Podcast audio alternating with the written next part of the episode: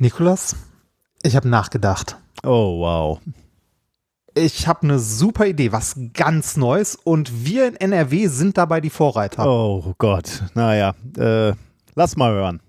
Die Leute sind mobiler, Tagesabläufe individueller, mhm. aber die Leute wollen trotzdem Informationen und Unterhaltung okay. unterwegs. Und äh, Radio reicht da irgendwie nicht mehr. Ach, ach, äh, ach was? Äh, Radio reicht nicht mehr? Nee, nee, nee, nee, nee. Was, was wir brauchen, ist eine Form des Audios, ähm, sagen wir mal so, ich, ich fordere, das Audioformat neu zu denken. Jetzt sofort, also augenblicklich, ohne Wartezeit. Ja, ja, okay, aber was soll das bedeuten? Konkret meine ich jetzt. Die, die Leute sollen ihre Radiosendungen im Internet zusammenstellen, ganz individuell, nach, nach ihren Interessen und so, ne? Also, die, die laden sich die dann einfach runter. Hä?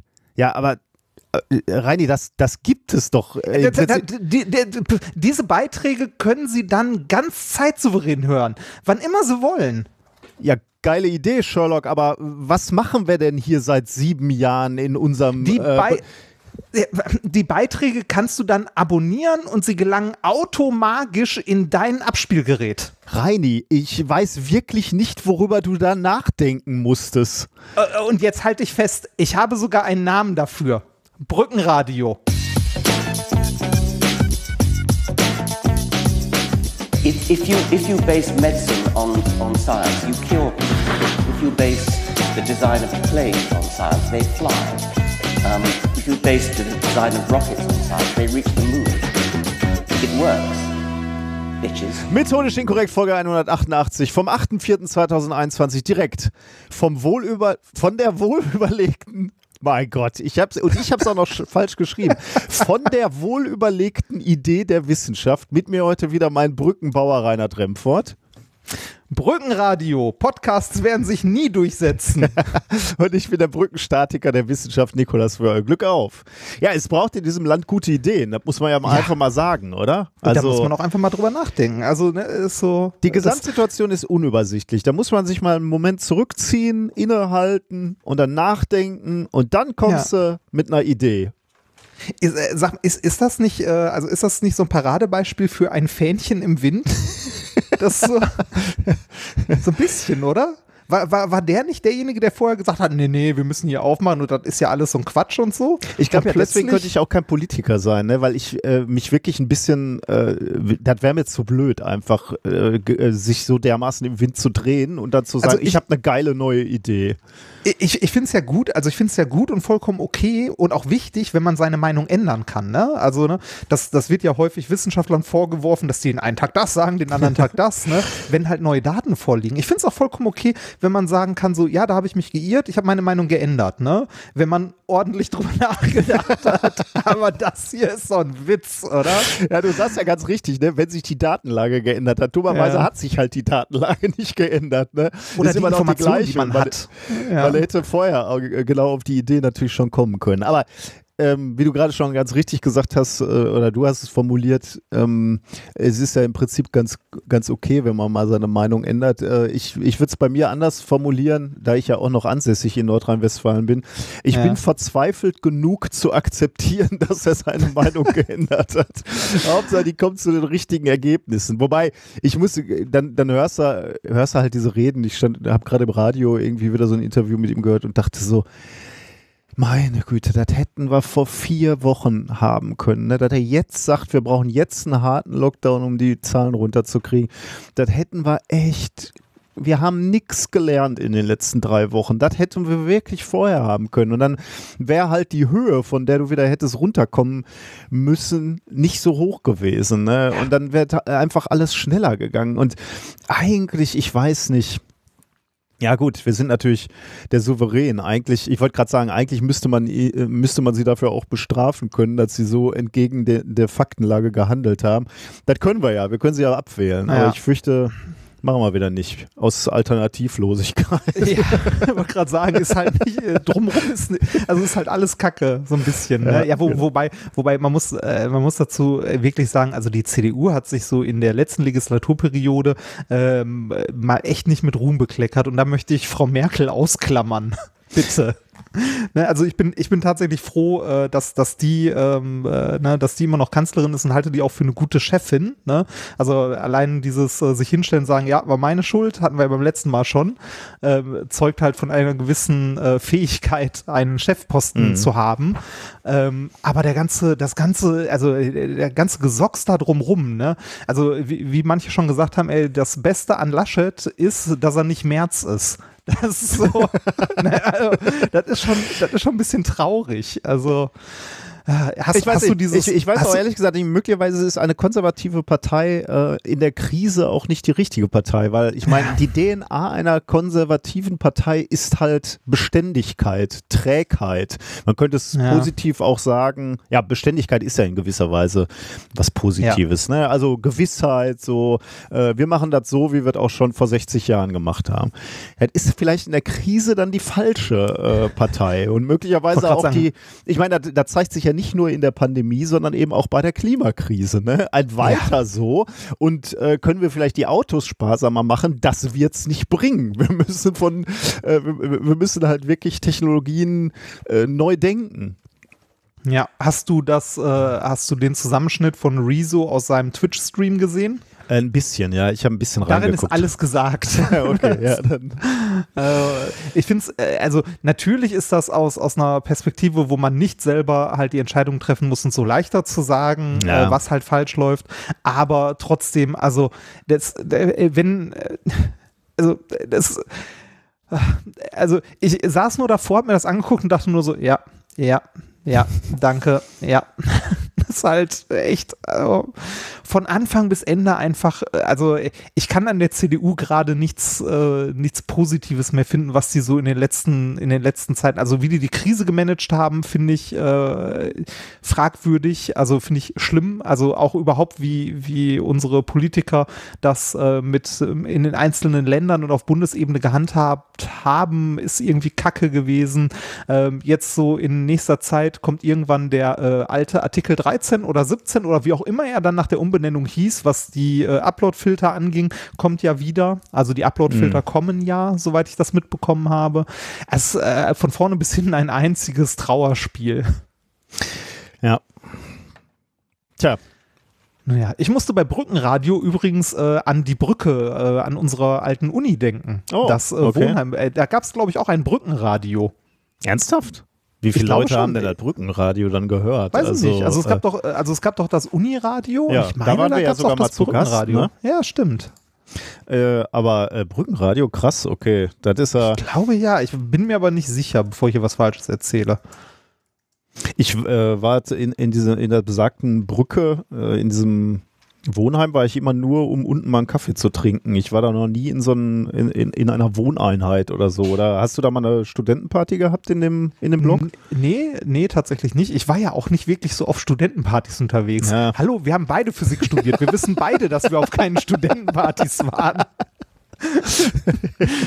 ähm, Nee, ich, ich war da aber mal ähm, äh, zu einem Science Slam war ich mal in der Brücke. Ernsthaft? Da. Ja, äh, allerdings nicht als Teilnehmer, sondern so als, äh, als Featured Scientist Oh, der feine Herr. vorneweg. Ja, ja. Krass. Okay.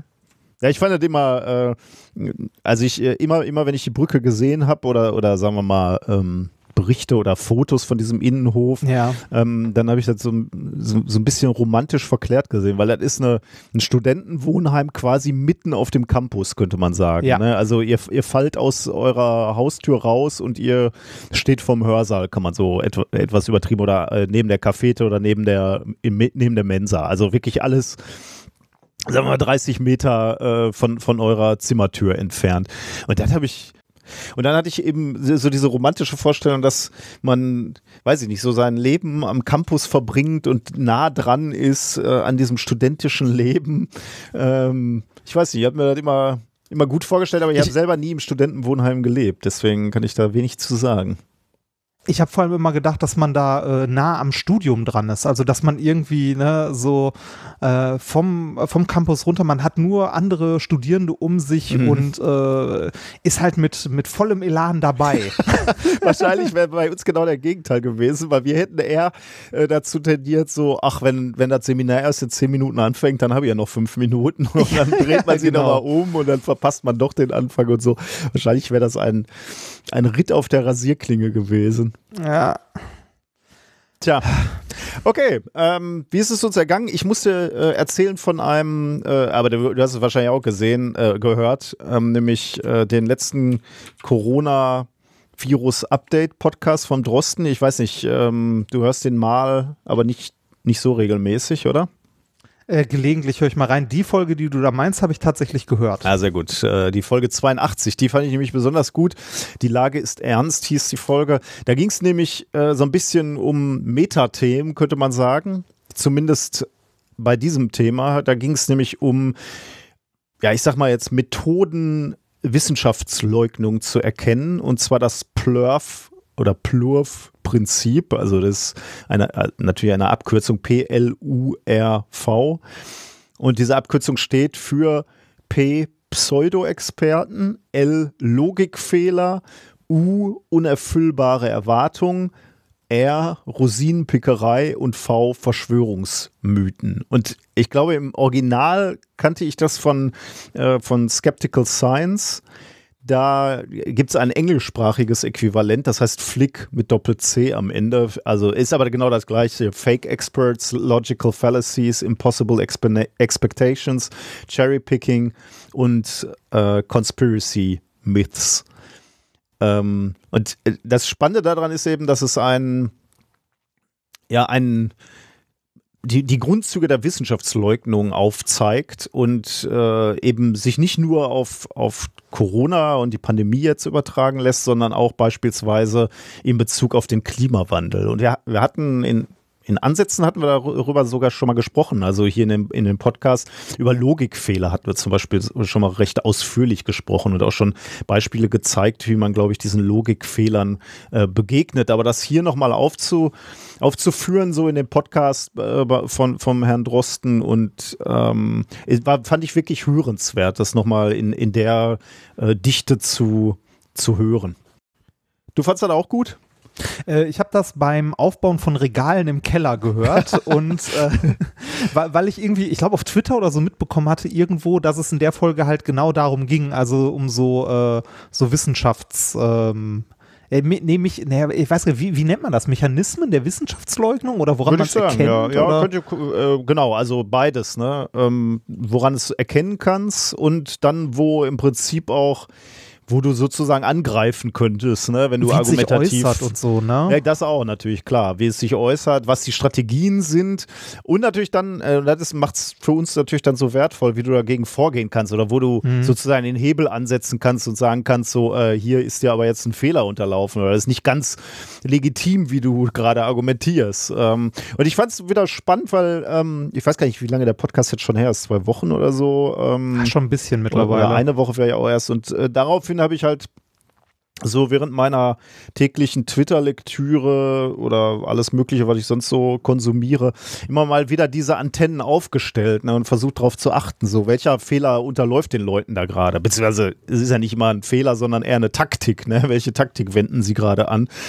Ähm, und es ist schon wirklich gut, sich damit mal zu beschäftigen. Und es gibt auch so schöne, schöne Poster und, und Spickzettel, sage ich jetzt mal im Internet, die wir auch verlinkt haben, ähm, insbesondere von Klimafakten der Seite. Da gibt es eine, eine, schöne Grafik, ähm, die man sich vielleicht auch so in, Schreibtisch legen kann, ähm, als Ausdruck, wo man immer mal wieder spicken kann und sich selbst so fragen kann, ins, okay, was passiert da gerade eigentlich? Ins Portemonnaie, wenn man solchen Leuten ja. begegnet, so, Moment. Ja, dann faltest du diesen DIN A4-Zettel aus. Ja, der ja. ist halt ein bisschen groß, um ihn dann so auszufalten. Aber ich glaube, man hat auch diese Kern, also jeden einzelne Verästelung, da gibt es dann ja so viele Unterpunkte, aber diese Kernpunkte, ne, also da, dafür, wo, wofür dieses Plurf steht oder Plurf, ähm, das kann man sich halt ganz gut merken. Ne? P eben diese Pseudo Pseudo-Experten, ähm, wo dann halt, da haben wir ja schon ganz oft drüber gesprochen, ne? man muss sich immer erstmal angucken, wer redet denn da überhaupt? Ne? Wer wird da äh, gegeneinander äh, aufges aufgestellt? Also zu sagen,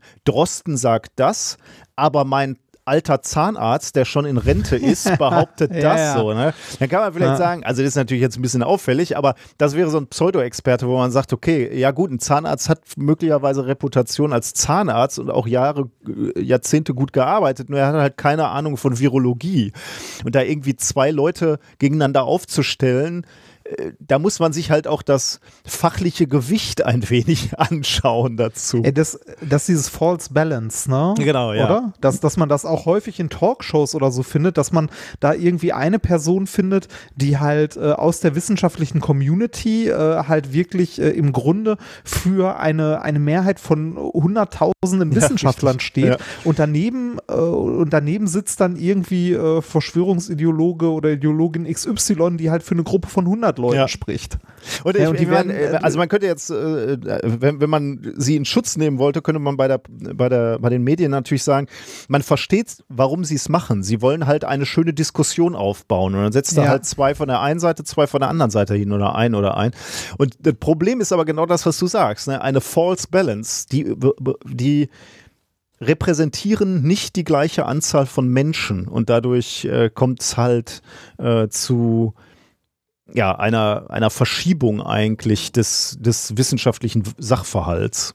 Ja, das gleiche kann man in der Politik ja auch äh, beobachten, ne? wenn die, äh, wenn halt Spinner von Randgruppenparteien eingeladen werden äh, mit irgendwie drei, vier Prozent und die gleichberechtigt neben Leute gesetzt werden von Parteien, die irgendwie eine Zustimmung von Genau, 40, ja. äh, naja, 40 Prozent hat keine mehr, aber 30 Prozent haben.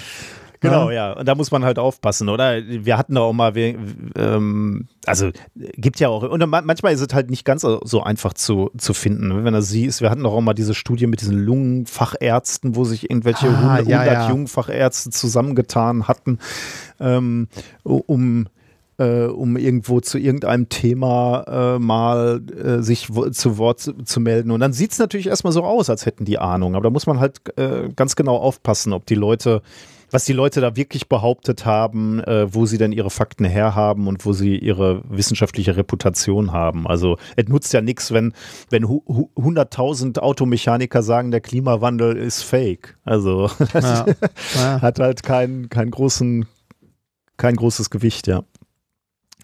Zweiter Punkt ist Logikfehler. Ähm, äh, das ist auch extrem äh, differenziert. Also da, da äh, ist, ist viel drunter äh, zusammengefasst. Äh, Logikfehler nicht nur, dass man vielleicht jetzt was äh, eine äh, Korrelation ist, also was gleichzeitig auftritt, dass man dem gleichzeitig auch eine Kausalität äh, zuschreibt. Also ähm, weiß ich nicht, weil gerade Vollmond ist äh, und ich Kopfschmerzen habe, muss der Vollmond meine Kopfschmerzen äh, verursachen. Sowas, äh, es taucht zwar zufällig zusammen auf, ähm, hat aber keine Kausalität. Äh, das wären Logikfehler. Allerdings auch sowas wie ad hominem Attacken. Also ähm, ich gehe nicht gegen deine Argumente vor, sondern ich gehe gegen dich als Person vor äh, und sage, äh, ja, du hast doch mal äh, Maschinenbau abgebrochen. Was hast du jetzt überhaupt äh, zu Podcasts Ja. zu sagen? Ja. Ähm, das wäre halt so ein Angriff. Genau, das wäre ein Logikfehler, aber da, da kann man nochmal ganz relativ tief eintauchen, weil es da eben viel gibt. Unerfüllbare Erwartungen ist natürlich auch immer super, ne? Also ja, das ähm, ist hart. äh, gra- gerade für uns Wissenschaftler, da beißen wir uns manchmal so ein bisschen die Zähne aus oder lassen uns da zu leicht ins Boxhorn jagen. Ich, zu, äh, ich zumindest äh, habe da am Anfang bei Diskussionen mit Schwurblern und, und Klimaleugnern äh, an mir erlebt, dass die eben immer fordern, fordern, fordern und sagen, ja, dann zeig mir doch mal eine Studie, zeig mir doch mal eine Studie. Ich als Wissenschaftler natürlich denke, okay, ich, er, hat, er oder sie hat natürlich recht, ich muss eine, eine äh, Studie dann äh, zur Hand haben, um das zu belegen. Und dann zeige ich eine Studie und dann gucken die halt drauf und sagen, ja, aber hier steht ja nur zu 99 Prozent ist der Klimawandel bestätigt. Dann ist es vielleicht noch der, das eine andere Prozent. Wer sagt dir, dass du recht hast? Du könntest daneben liegen. Und das ist eben genau dieses, ähm, dieses Fordern von Gewissheit, was Wissenschaft nicht kann und auch nicht will. Nie, wir, wir argumentieren halt immer, wir forschen immer in Wahrscheinlichkeiten und Gewissheit wird es bei uns nicht geben. Ja, oder, oder auch so Sachen, ähm, äh, also falsche Erwartungen auch im Sinne von, äh, wenn irgendwie, wenn irgendwie die Wissenschaft sagt, so, wir, wir müssen was unternehmen, die Fallzahlen steigen, ne? wir müssen unbedingt was tun und dann äh, irgendwie halt äh, was, äh, was getan wird, aber dann erwartet wird, dass das quasi die Pandemie in dem Fall jetzt Ja, in genau. zwei Wochen beendet. gut, ja. Mhm. Ne? Also was, was komplett unrealistisch ist, wo, wo, die, wo die Wissenschaftler auch nie gesagt haben, dass dem so sein Ja, wird, richtig, sondern ja. nur gesagt wird, wir müssen was tun, sonst wird's richtig schlimm. Ja, ja, Aber genau. nicht, wenn wir Ja. was tun, dann äh, ist in zwei Wochen alles um. Da fällt mir jetzt auch also- gerade äh, äh, die Verbindung aus Pandemie und Klimawandel ein. Da gab es ja auch diese äh, d- d- aus, aus manchen Ecken, sage ich jetzt mal, ohne, ohne es zu, äh, zu präzise zu sagen, äh, die Aussage, so ja, jetzt war doch äh, hier Anfang letzten Jahres Lockdown, wieso äh, der Klimawandel müsste doch jetzt eigentlich zurückgehen. Warum sehen wir jetzt nicht, wie alles wieder kälter wird und so? Was ist Ja. denn los mit eurer Behauptung? Und dann, äh, also, äh, also völlig Völ- Erwartungen an die Wissenschaft, die halt äh, völlig haltlos sind, auf Basis der Wissenschaft haltlos. Ja. Ähm, ja, eher Rosinenpickerei ist natürlich einfach, ne? Du, du greifst Ja, dir irgendwelche Sachen raus, ähm, siehst aber nicht das große Ganze. Ähm, äh, du, du bildest halt nicht die gesamten Informationen ab, sondern immer nur das, was äh, für dich gerade gut ist. Das ist natürlich auch äh, extrem beliebt jetzt in der Pandemie, dass, äh, dass äh, äh, dann immer irgendein Dorf rausgesucht wird, wat, wat, ob, obwohl vo- vollkommene Öffnungen da waren, äh, sinkende Zahlen hatten und dann sagst du, ja, hier in Klein-Kleckersdorf war das genauso und deswegen müssen wir das jetzt bundesweit genauso machen. Ist halt auch so, ein, äh, äh, so eine Nummer. Und V ist dann natürlich äh, Verschwörungsmythen, also äh, das, äh, das volle Brett, was unsere äh, äh, Querdenker da gerade auspacken. Also ähm, im Zweifelsfall sind es dann eben geheime Machenschaften, Bundesregierung, Wissenschaftlerinnen und Wissenschaftler stecken alle unter einer Decke, haben alle äh, pflanzen uns Chips ein, 5G sowieso. Also mal gucken, von wem die alle finanziert werden. Ne? Folge dem Geld. Ja, wenn es mal so wäre, ne? Wenn Ja. hier mal ein Köfferchen angehen, da wäre ich ja froh, Ja. aber nix. Ja, das, äh, das äh, ne, sagt der Martin, also Martin Modor hier, der hat auch mal gesagt, so, ja, wenn ich, wenn das Geld doch endlich mal ankommen würde, dann müsste ich nicht mehr an der Uni arbeiten. Die Pharma-Millionen. Ja, genau. Ähm, ja, äh, Perf, also gerne mal so ein bisschen die Augen offen halten und äh, sich selbst, das finde ich ja wirklich spannend. Ne? Man kann sich relativ einfach dann rhetorisch so ein bisschen schulen, immer mehr, mal die Augen offen haben, wenn, wenn einem mal wieder so ein etwas haltloses Argument bei, bei Twitter oder wo auch immer begegnet und dann sich mal zu überlegen, okay, wo würde ich das hier jetzt eingliedern? Erstmal so ins Grobe, in diese äh, fünf Buchstaben. Äh, oder ähm, ja, es sind fünf Buchstaben. Ich musste gerade noch mal überlegen. Nur mal kurz Äh, durchzählen. Fünf, fünf Buchstaben. Oder eben, ähm, wenn ihr euch die Diagramme anguckt, dann sieht man eben, dass, äh, dass da eben auch noch Unterpunkte sind. Gerade bei den Logikfehlern ist es relativ viel. Da kann man dann mal scha schauen, wo man das dann äh, de detaillierter einsortieren würde und wo man dann eben sagen könnte, äh, okay, also in, einem, in einer echten Diskussion, hier, hier begehst du jetzt ehrlich gesagt einen Logikfehler, das kann man so nicht argumentativ aufziehen. Ob es dann was hilft, Weiß ich nicht, aber ich muss ganz ehrlich sagen, ich fühle mich besser bei Diskussionen, wenn ich eben diese Metaebene überblicke und sagen kann, okay, den Fehler oder diese Taktik macht mein Gegner jetzt und äh, da kann ich möglicherweise so antworten. Also fand ich, fand ich super spannend irgendwie. Wenn ich mich nicht irre, hatten wir die Seite, die wir verlinken, auch in anderem Zusammenhang schon häufiger beim äh, zum Thema Klimawandel. Ja. Wenn man da mal irgendwie, das ist ja auch schwer, ne? Wenn man jetzt irgendwie bei, äh, bei Google einfach mal eintippt, gibt es den Klimawandel, dann kriegst du halt, dann bist du mit allem zugeschissen. Ne? Und äh, da ist, da ist die Seite klimafakten.de eine gute Anlaufstelle, Unbedingt. Um ja, einmal so- Genau. Ja. Einen Überblick zu bekommen. Genau. ähm, sonst äh, habe ich nicht viel erlebt. Wobei eine, eine Sache muss ich äh, noch kurz drüber äh, sprechen, weil ich das äh, so äh, spannend fand. Wir haben ja beide sicherlich beobachtet, oder wir alle, ähm, dieses, äh, ta diesen Tanker, der sich da im Suezkanal schräg gestellt Die, hat. Ne? die Ever Given. Die Ever Given. No Ja, fucks das, äh, ever given. Ja, genau. Auf, auf dieses Bild habe ich auch gewartet und es dauerte nur, glaube ich, fünf Minuten oder so, bis es bei Nine Gag auftauchte. Ah, okay, super. Ich, hab, ich hätte das nicht gesehen und ich habe immer, wenn ich Ever Given ge äh, gehört habe, hatte ich diese Assoziation im, im Kopf. Also ja. da, äh, da konnte ja, man passt ja auch wunderbar ja. dazu. Ne? Ja, natürlich. ähm, das ist ja auch ein Riesenteil, ne? Also ich finde es ja. äh, un unfasslich. Ich hab, hatte dann ähm, ein ähm, so, so eine Web-Application gesehen, wo du die Ever Given im Original, in Originalgröße auf, äh, auf Karten oder Luftbilder von, von Google Maps drauflegen konntest. Und das war schon ganz spannend, wenn du, wenn du das Zeug, also dieses Ding, sagen wir mal, in den Rhein buxiert hast oder, ähm, äh, oder auf den Rhein-Herne-Kanal hier. Aber äh, den mal in, in einen Stadtteil zu stellen, ne? diesen Tanker, einfach, äh, wo du dich auch ganz gut auskennst, ist ist unglaublich, ne? Also die, diese, diese schiere Größe. Der Teil ist 400 Meter lang und 60 Meter breit, ne? ne? Also 400 Wahnsinn. Meter.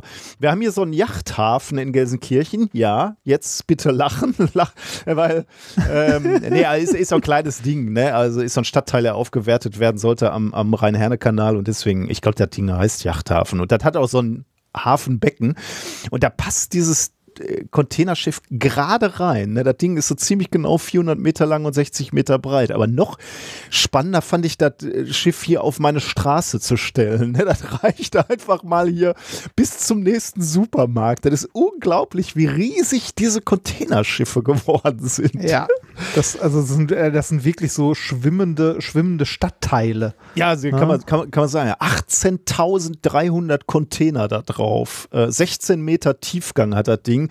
200.000 Tonnen wiegt das Teil. Also man kann schon, man denkt ja immer so, ja, Fracht, ne? Gut, dann schickst du halt einen Zug oder so. Aber äh, also man macht sich keine Vorstellung davon, wie wichtig so Containerschiffe noch sind, um große Mengen einfach von China-Schrott zu transportieren. oder Öl oder was auch immer. Ist ja jetzt erstmal egal. Aber äh, was auch immer du gerade transportieren willst. Ja, man, man, man hat immer, also äh, die, die erste äh, Assoziation, die du ja gerade auch in, also unbewusst hattest, ist China-Schrott.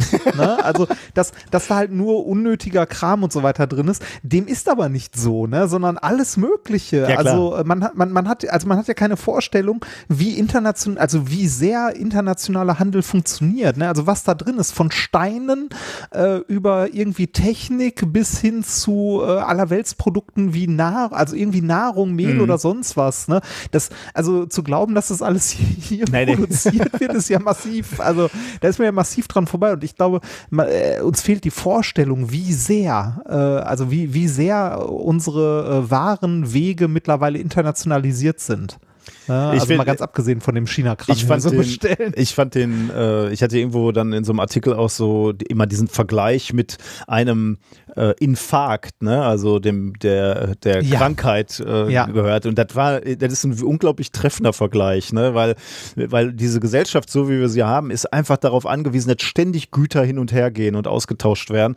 Und diese diese Ader abzuschließen, war einfach so der, also da, da, da, wird so viel blockiert dann auf einmal. Die Umwege, die dann gefahren werden müssen, sind so riesig, ähm, dass man irgendwie auch erstaunt ist, dass, dass alles von so einer relativ schmalen Fahrrinne Wasserstraße, in, ja. in, in, in, der Wüste abhängt, ne? Ja, also, also ist krass. Also so ein paar Kanäle, ne? Ja, ja, ähm, genau, ja. Die, die heute so selbstverständlich sind, dass da Sachen durchgehen und wo der Schaden, also ich hatte irgendwo gelesen, dass pro Stunde, die das Ding irgendwie festhält, also feststeckt, äh, macht es irgendwie eine, also kostet es eine Million oder so. Da oder mehr. Also, wahrscheinlich mehr. Da willst du der, der Captain willst du auch nicht sein, ne? Wenn du jeden Tag. Ach, ich glaube, also ich, ich glaube, ich glaube, wenn du da der Captain bist, da, äh, da weißt du, du hast so verkackt, da machst du dir ein Bier auf und setzt dich oben an die Front und wirfst die Angel raus. Also. Dann bist du gut drauf. Ja, also da, da hast du doch, also da bist du doch eh durch, oder? Also das ist doch Karriereende, wenn du der Captain bist, der das Ding abversenkt hat. Ich habe ja auch überlegt, wie der Und vorher noch einen Penis ins Meer gemalt hast. du, du legst irgendwo an als, äh, als Kapitän jetzt demnächst und gibst deine Schiffspapiere immer ab und dann, dann wird immer gelächelt, wenn, wenn du da immer ja. Evergreen, ach ja, da bist ja. du wieder. Nee, aber warum ich das eigentlich erzähle, wir sind ja jetzt nicht so die Handelsexperten, aber wir sind natürlich die Physikexperten und äh, ist ja interessant, wie das äh, dazu kommen konnte, dass sich das Ding überhaupt schräg gestellt hat. Der Typ war ja nicht einfach nur besoffen und ist in die, in die Seitenwand gekachelt, sondern man kann sich ja überlegen, woran das liegt. Und ähm, es wird auch immer anspruchsvoller, Schiffe dieser Größe durch so eine relativ enge Fahrrinne zu, zu steuern. Denn mhm. ähm, der, äh, der Kanal ist äh, zwar relativ tief gebuddelt, also 24 Meter tief. Das reicht ja für, für einen Tiefgang von 16 Metern. Aber das nur auf einer Breite von 120 Metern. Ähm, der Kanal selbst ist etwas breiter, aber an den Seiten eben äh, jenseits dieser Fahrrinne äh, deutlich flacher. Und deswegen hat er sie auch so, so leicht festgefahren. Aber die Frage ist natürlich, warum ist es überhaupt passiert? Warum hat er sich überhaupt schräg gestellt? Und das ist ein Grund, über den wir tatsächlich schon im Podcast mal gesprochen haben, weil wir es schon mal beobachtet hatten an einer anderen Stelle und es interessant fanden. Aber hier bietet sich an, äh, nochmal kurz darauf hinzuweisen. Also erstmal ist so ein Teil natürlich extrem hoch auch, ne? 40 Meter hoch, diese ganzen Container. Ja, Wahnsinn. Das, das heißt, ne? so ein Schiff ist natürlich auch unglaublich, das ist ja eine Wand, ne? Also wenn da über die Wüste ein gewisser Wind bläst, dann kann man sich vorstellen, dass man als Kapitän dann nicht, also gut, der steht ja nicht an so einem Ruder, Wahrscheinlich wird er da auch so einigermaßen automatisiert gesteuert. Aber man kann schon, schon sich vorstellen, dass man da äh, ganz schön gegenhalten muss gegen so einen Seitenwind, äh, wenn du da so eine Wand hast, die, die da mitten in der Wüste steht. Also, Prinzipiell, das ist schon mal eine Herausforderung, äh, wenn, wenn es windig wird. Aber vermutlich geht die Havarie von dieser äh, Evergiven auch auf den sogenannten Bank-Effekt zurück. Und das ist das, worüber wir tatsächlich mal gesprochen haben. Dann kommen wir wieder zurück zu unserem alten äh, Freund Bernoulli, den wir sowohl auf der ah. Bühne als auch hier im Podcast immer mal wieder erwähnen. Äh, der ja mal herausgefunden hatte, dass schnell strömende Gase oder Flüssigkeiten dazu führen, dass ein Unter Unterdruck entsteht. Ähm, das hast du äh, uns äh, auf der Bühne gerne gezeigt, äh, in einem einfachen Experiment. Äh, mit einem, ja, aber ist ja ein nettes Experiment, ne, ja. ne, was man äh, ja. auch schnell mal na nachmachen kann. Also ein Stück Toilettenpapier, äh, wenn, ihr, wenn ihr diesen Podcast gerade auf dem Klo hört, Stück Toilettenpapier nehmen und dann ähm, vor, vor dem Mund halten an zwei Fingern und dann über das Papier drüber blasen. blasen da, äh, dann, dann seht ihr, dass das Papier, das sich eigentlich so nach unten äh, der Gravitation folgt, also nach unten hängt, dass es sich dann aufrichtet. Und das ist genau der gleiche Grund. Ähm, ihr erzeugt durch den, die schnell, durchs Pusten, durch den schnell strömende Luft äh, einen Unterdruck und diesen Unterdruck, ähm, äh, der, dieser Unterdruck bewirkt, dass das Papier sich eben nach oben aufrichtet. Und das ist hier so ein bisschen äh, vermutlich auch passiert. Äh, und das passiert immer leichter bei diesen großen Kernen, wenn nämlich ein, ein Schiff wie die Evergiven mit so einer äh, extrem steilen Wand, die auch noch 16 Meter tief geht, äh, nah an das Ufer kommt, und deswegen heißt dieser Effekt eben auch Bank-Effekt, Englisch Bank, das Ufer, dann strömt da natürlich, wenn, wenn also dieses Schiff sich dem Ufer nähert, dann, dann muss dieses Wasser ja weg, was zwischen, äh, zwischen Schiff und ähm, Ufer ist. Und dieses, äh, dieses Wasser strömt dann eben zu den Seiten weg, nach vorne und nach hinten beim Schiff und insbesondere, mhm. wenn, wenn das Schiff nach vorne fährt, nach hinten. Und ähm, genau das ist da auch passiert. Das Wasser strömt immer schneller weg. Es entsteht ein Unterdruck und dieser Unterdruck bewirkt dann, dass das Schiff sogar an das Ufer rangesaugt wird. Und genau das scheint hier auch passiert zu sein, wenn man sich nämlich die, die, ähm, ja, die, die, die Fahrstrecke anschaut oder anschaut, wie, wie dieses Schiff da reingefahren ist, dann war es wohl so, dass sich das relativ schnell nach dem Einfahren in den Suezkanal sich bereits an die, ans äh, linke, also in Fahrtrichtung linke Ufer, das Westufer angenähert hat. Und dann ist dieser, dieser Effekt eben passiert. Dann ist der, der, die Spitze des Ka äh, Kahns ist dann eben ausgewichen nach rechts. Äh, diese, ähm, das, was ist das, Bug und Heck. Heck äh, hat sich dann an die, an die westliche Wand gelegt und deswegen hat sich das Schiff mit, 30, mit 20 Grad, glaube ich, gedreht und dann reichte es schon, um das komplett zu verkeilen. Schon hart, ne? Aber der Grund ist halt Bernoulli. Und ich kann mir das wirklich vorstellen. Da müsste man mal ausrechnen, wie, was da für eine Sogwirkung entsteht, wenn so ein ja, großes, großes Schiff das da äh, an, an, ans Ufer kommt. Und äh, das ist halt ein Problem, dass, dass die Schiffe immer größer werden. Ne? Und dann wird dieser Effekt auch immer, äh, immer stärker. Ja, ich, äh, ich glaube, man, man unterschätzt äh, so im Alltag zumindest, also so ein Captain sollte da zumindest ein, ein Auge für haben, äh, aber man unterschätzt so eine Sogwirkung. Das ist ja auch der Grund, warum man äh, in, äh, in Flüssen nicht schwimmen sollte.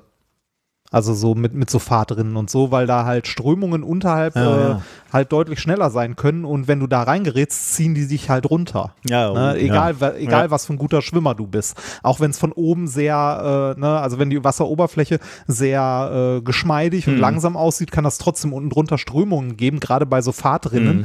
die deutlich schneller sind und dich dann halt runterziehen. Und dann war's das. Ne? Oh, ah, gruselig. Ja, ich, äh, Ja, aber es, es klingt schlimm, aber ist halt auch so, ne? Man sollte halt nicht zwingend im Kanal schwimmen gehen. Also, ja, naja. ne? oder nicht weit raus oder so. Das kann halt gefährlich sein. Ja, genau. Das, das war es, was ich äh, erlebt habe, beziehungsweise nicht erlebt habe, sondern nur so äh, gelesen habe in den letzten Tagen. Ähm, wie, Man erlebt ja nichts mehr, ne? ja, wenig. Ja. Ich habe ich hab ein bisschen was erlebt in den letzten Wochen. Ähm, auch nicht so viel, aber wie du ja weißt, war ich im Ruhrgebiet. ja, kurz. und, äh, sogar auf kurzem, kurzem Besuch bei mir. Wir haben uns kurz Ja. äh, auf Distanz gesehen. Das hat mich sehr gefreut. Wir waren ja auch beide schnell getestet an dem Tag. Das ja. ja. Ähm, weil äh, du Familienbesuch hattest und ich auch Familienbesuch. Also ich war der Familienbesuch und deshalb war ich an dem Tag auch äh, schnell getestet. Ähm, ich habe meine Geschwister besucht oder beziehungsweise eins meiner Geschwister besucht und bei der Gelegenheit haben wir noch kurz äh, bei euch mal die Baustelle uns angeguckt. War Ja. sehr interessant. Äh, also schön. Ähm, ich möchte gerade nicht mit dir tauschen, aber äh, dafür wird es, glaube ich, schön. Es, äh, ich kann den Schmerz, von dem du in den letzten Folgen immer wieder berichtet hast, nachempfinden. Jetzt. ist Endspurt. Also, Jetzt ist Endspurt. Ja, ja. Es kann nicht mehr viel sein. ja. Übrigens, weil du gerade gesagt hast, wir, waren schnell getestet, äh, das hat uns natürlich nicht davon entbunden, trotzdem die Hygienemaßnahmen anzuwenden. Nee, also äh, wir, wir, haben uns, jetzt- wir haben uns jetzt nicht, äh, wir haben uns nicht äh, umarmt und äh, die gleichen Löffel abgeleckt. Also was man übrigens auch abseits von Pandemien nicht unbedingt ja, machen was wir sollte. sonst ja immer tun, ne? Ja, ähm, Genau, das, das war so ein bisschen äh, eins meiner Highlight der, Highlights der letzten Wochen, äh, Menschen sehen, ähm, also äh, Freunde wiedersehen und Familie ein bisschen. Und ähm, ich war ansonsten tatsächlich noch ähm, ein letztes Mal beruflich in Berlin. Ah. Ähm, und äh, habe dort äh, Menschen getroffen. Allerdings äh, auch da wieder mit Abstand, mit Maske schnell getestet. Und es waren, warte, lass mich nachdenken, zwei Menschen, die ich dort getroffen Okay, das habe. sich ja in Grenzen. Ja, genau, das, das hält sich halt in Grenzen. Äh, wir haben die äh, letzten TikTok-Videos abgedreht für Oh, den? Kanal. Äh, wird nicht mehr Ja, verlängert die- oder? Nee, also der, der wurde jetzt schon zweimal verlängert von, äh, das ist ja eine Produktion quasi von TikTok selbst, also äh, ne, von der Initiative, die die hatten, Lernen mit TikTok, Mhm. weil die ein bisschen ähm, Bildungsinhalt, wobei Bildungsinhalt zu hoch gegriffen ist, aber ein bisschen so ähm, Wissenschaft und Erklärsachen gerne äh, da hätten und äh, das wurde davon halt ins Leben gerufen und finanziert und diese Kampagne quasi ist vorbei. Und damit ist äh, auch die Produktion im Wesentlichen vorbei. Also da liegen noch ein paar Videos auf Halde für den Kanal, die halt noch äh, nach und nach publiziert werden. Aber das Projekt an sich ist damit erstmal abgeschlossen und äh, jetzt äh, die, die Agentur, die das Ganze produziert, sucht jetzt halt, wenn sich jemand findet, der Interesse quasi hat, diesen Kanal äh, weiter zu finanzieren und zu produzieren, also ne, irgendeine wissenschaftsnahe Firma, Stiftung oder ähnliches, wenn sich da jemand findet und ansonsten äh, muss man mal schauen, wie es mit dem Kanal weitergeht. Mhm. Der ist äh, mittlerweile gar nicht mal so, also der ist ganz gut gewachsen. Also ähm, der ist jetzt, glaube ich, bei knapp 50.000 Followern, Krass. was, was bei TikTok jetzt nicht so super viel ist im Vergleich zu anderen, aber auch nicht schlecht. Also für die kurze Zeit, die es den jetzt gibt. Das, ja. Aber mal, mal gucken, wie es weitergeht damit. Mhm. Ne? Also, falls ihr jemanden kennt, der in irgendeiner Stiftung ist, die Interesse an Wissenschaftskommunikation hat, meldet euch. Aber Vor allem, du sonst, warst ja jetzt äh, auch nicht so teuer bei der Veranstaltung, ne? Du hast das ja auch Nee, ein bisschen genau. aus Überzeugung gemacht, ne? Ja, ja, richtig. Ich habe ich hab dabei nicht wirklich viel, also nicht nennenswert Geld verdient. Ähm, aber äh, ich finde, der Kanal ist insgesamt ganz schön geworden. Also andere Zielgruppe, äh, deutlich jünger, aber da dann irgendwie ganz nett. Mhm. Ne? Ja. Ähm, ansonsten, das letzte, was ich noch erlebt habe, ich wurde mit äh, Geschenken, ich wurde mit äh, Paketen äh, bedacht, was mich sehr gefreut hat. Mir haben, also ich habe ja in der letzten, in den letzten Tagen äh, auf meinem Twitch-Kanal immer ein bisschen mehr an so Konsolen rumgebastelt, also so Gameboys repariert, mhm. beziehungsweise mit neuem Display ausgestattet, was mir sehr viel Spaß macht und sehr schön war. Und mir haben äh, mehrere Leute äh, tatsächlich irgendwie hier und da ein Paket zukommen lassen mit einer alten Konsole und gesagt, so hier spende ich dir, reparier die mal und mach damit, was du möchtest. Ähm, und im Rahmen von, ich möchte meine Wohnung nicht immer weiter zustellen, äh, habe ich mich mittlerweile dazu entschieden, das hatte ich glaube ich letztes Mal auch schon erzählt, äh, die Sachen, die ich repariere, tatsächlich alle für einen guten Zweck immer abzugeben. Mm, ja. Also im Chat verlosen und dann für eine Spende gegen guten Zweck äh, weiterzugeben einfach. Ähm, was ich aber eigentlich erzählen wollte dabei war, ähm, dass ich mich bei äh, einer Person noch besonders bedanken möchte. Jemand konnte nämlich ähm, das Elend nicht mit ansehen und hat mir einen Lötkolben geschickt. Wieso dein alter Lötkolben war schlecht oder warum? Ja, das war das. Also mein alter Lötkolben hatte halt ein Problem, auf Temperatur zu kommen. Die Temperatur, die man eingestellt hat, war eher so eine Fantasiezahl. also du, du hast du hast da irgendwie du hast da irgendwie 380 400 Grad eingestellt, hast es ans Lötzinn gehalten und es passierte nichts. Also der, der, der war, sagen wir so, der war nicht so gut, aber der, der kostete auch quasi nichts und ähm, ja, also das konnte, also kurz gesagt, das konnte jemand nicht mit ansehen und ähm, hat mir tatsächlich ein, ein sehr liebes, liebes Paket gepackt, an, äh, wofür ich mich an dieser Stelle auch nochmal wirklich ausdrücklich bedanken möchte. Da drin war nämlich ordentliches Lötzinn, ein paar ordentliche Handschuhe und vor allem äh, eine Lötstation und zwar eine äh, Weller WS80. Wow. Das ist schon, ja genau, das habe ich auch gedacht, so wow, okay. Also keine nagelneue, aber, aber ne, muss es ja auch nicht sein. Es war trotzdem eine ordentliche, hochwertige Lötstation. Die habe ich angeschlossen, ähm, das erste Mal was mit gelötet und dachte mir so, ja, das andere will man nicht. äh, deshalb an dieser Stelle nochmal ein dickes, großes Danke dafür. Das ist ja sowieso immer eine, eine, interessante Frage, ne? Wenn du mit einem neuen Hobby anfängst, dann, ja, äh, dann äh, ist immer die Frage, wie hoch steigt man äh, mit dem Equipment ein? Ne? Ja. Ähm, äh, mein, mein, lieber Vater war mit mir unterwegs, mein allererstes Schlagzeug zu kaufen, also vor vielen Jahrzehnten. Und er hatte dann den Spruch gemacht, ein guter Schlagzeuger braucht kein gutes Schlagzeug, ähm, sondern ein guter Schlagzeuger spielt halt auch auf, auf schlechtem Equipment gut. Was, was er damit mhm. ein einführen wollte und was, glaube ich, auch sehr sinnvoll ist. Du brauchst als Anfänger halt nicht sofort das Profi-Equipment. Ich glaube, da hat er auch Richtig. recht. Aber die Frage ist, wo liegt die Grenze? Ne? Wenn es nämlich zu scheiße ist, ja. macht es halt auch keinen Spaß. Ne? Da denke ich halt gerade beim Löten. Wenn, wenn der Lötkolben so schlecht ist, dass du keinen Lötpunkt hinkriegst, dann wirst du halt irgendwann an dir und deinen Fähigkeiten zweifeln und sagen, ich kann es einfach nicht, ist nicht meine Welt. So. Und da heißt, diese technologische Hürde muss zumindest schon mal über, überspringen, damit es Spaß macht macht, ne? Äh, genau, das, das ist so ein Punkt bei, bei, also das gilt für viele Hobbys, ja. Ne? Also wenn nicht sogar, wenn nicht sogar für alle. Ähm, das ist so eine, so eine kleine, so eine Gratwanderung. Ähm, du äh, willst nicht direkt den, das teure Profi-Equipment kaufen, weil da wirst du halt sehr, sehr viel Geld los und im Zweifelsfall merkst du, du hast nach einem Monat keinen Spaß mehr dran und schmeißt das Zeug dann, also ja. verkaufst es ja. wieder, schmeißt es weg oder sonst was. Andererseits, wenn du dir jetzt irgendwie das Billig-Equipment holst, ähm, dann äh, entwickelst du eventuell gar nicht erst Spaß daran, weil es halt keinen Spaß macht, weil ja. es halt einfach scheiße ist und nicht funktioniert. Das, also, äh, als ich diese beiden Lötkolben mal nebeneinander gehalten habe ne, und mir die Lötspitzen angeguckt habe, also bei dem China-Teil, das ich hier hatte, war die Lötspitze hohl und du hast sie auf so ein Thermoelement gesteckt. Ne? Das mhm. heißt, du hattest in der Lötspitze, ne? genau, und vor allem auch immer noch Luft in der, also in der, in der Lötspitze oben drin. Ne? Und äh, dagegen habe ich mir hier die, die Weller-Lötstation angeguckt. Da ist die Lötspitze nur, ich glaube, nur ein Drittel so groß wie die bei dem China-Ding. Und die ist massiv und die wird auch nicht drüber gesteckt, sondern die wird oben plan aufgelegt. Hm. Das heißt, wenn das Ding, wenn das Ding sagt, es ist 300 Grad, heißt dann ist es auch 300 Grad ja. heißt da vorne. Das, also, hat mich, äh, also, finde ich eine schwierige Frage tatsächlich. Ja, ne? ja. Wie, viel, wie viel Geld gibt man aus? Das ist beim Podcast ja ähnlich, ne? Wir sind ja das, auch relativ, also wir waren uns ja relativ früh sicher, dass wir ziehen das jetzt ein Jahr durch. Und wenn uns dann keiner hört, ja. dann lassen wir es halt bleiben. Deswegen haben wir relativ viel Geld am Anfang schon in die Hand genommen für ein ordentliches Aufnahmegerät, ne? Und, äh, und, und äh, ähm, Mikrofone. Äh, aber auch da, aber auch da, das, das, Mikrofon und Headset war teuer, aber wenn du dich erinnerst, das erste Audio-Interface, das wir hatten, das war stimmt, auch eher ja. aus der Budget-Klasse. Ja, das ne? stimmt, ja, da hast du recht. Und dann haben wir uns auch ein bisschen geärgert, aber das ging dann schon so ja. die ersten das erste Jahr waren wir schon auf dem Gerät, ne? oder sogar Ja, länger klar, vielleicht, das- aber dann, ja. ja. ja, das stimmt.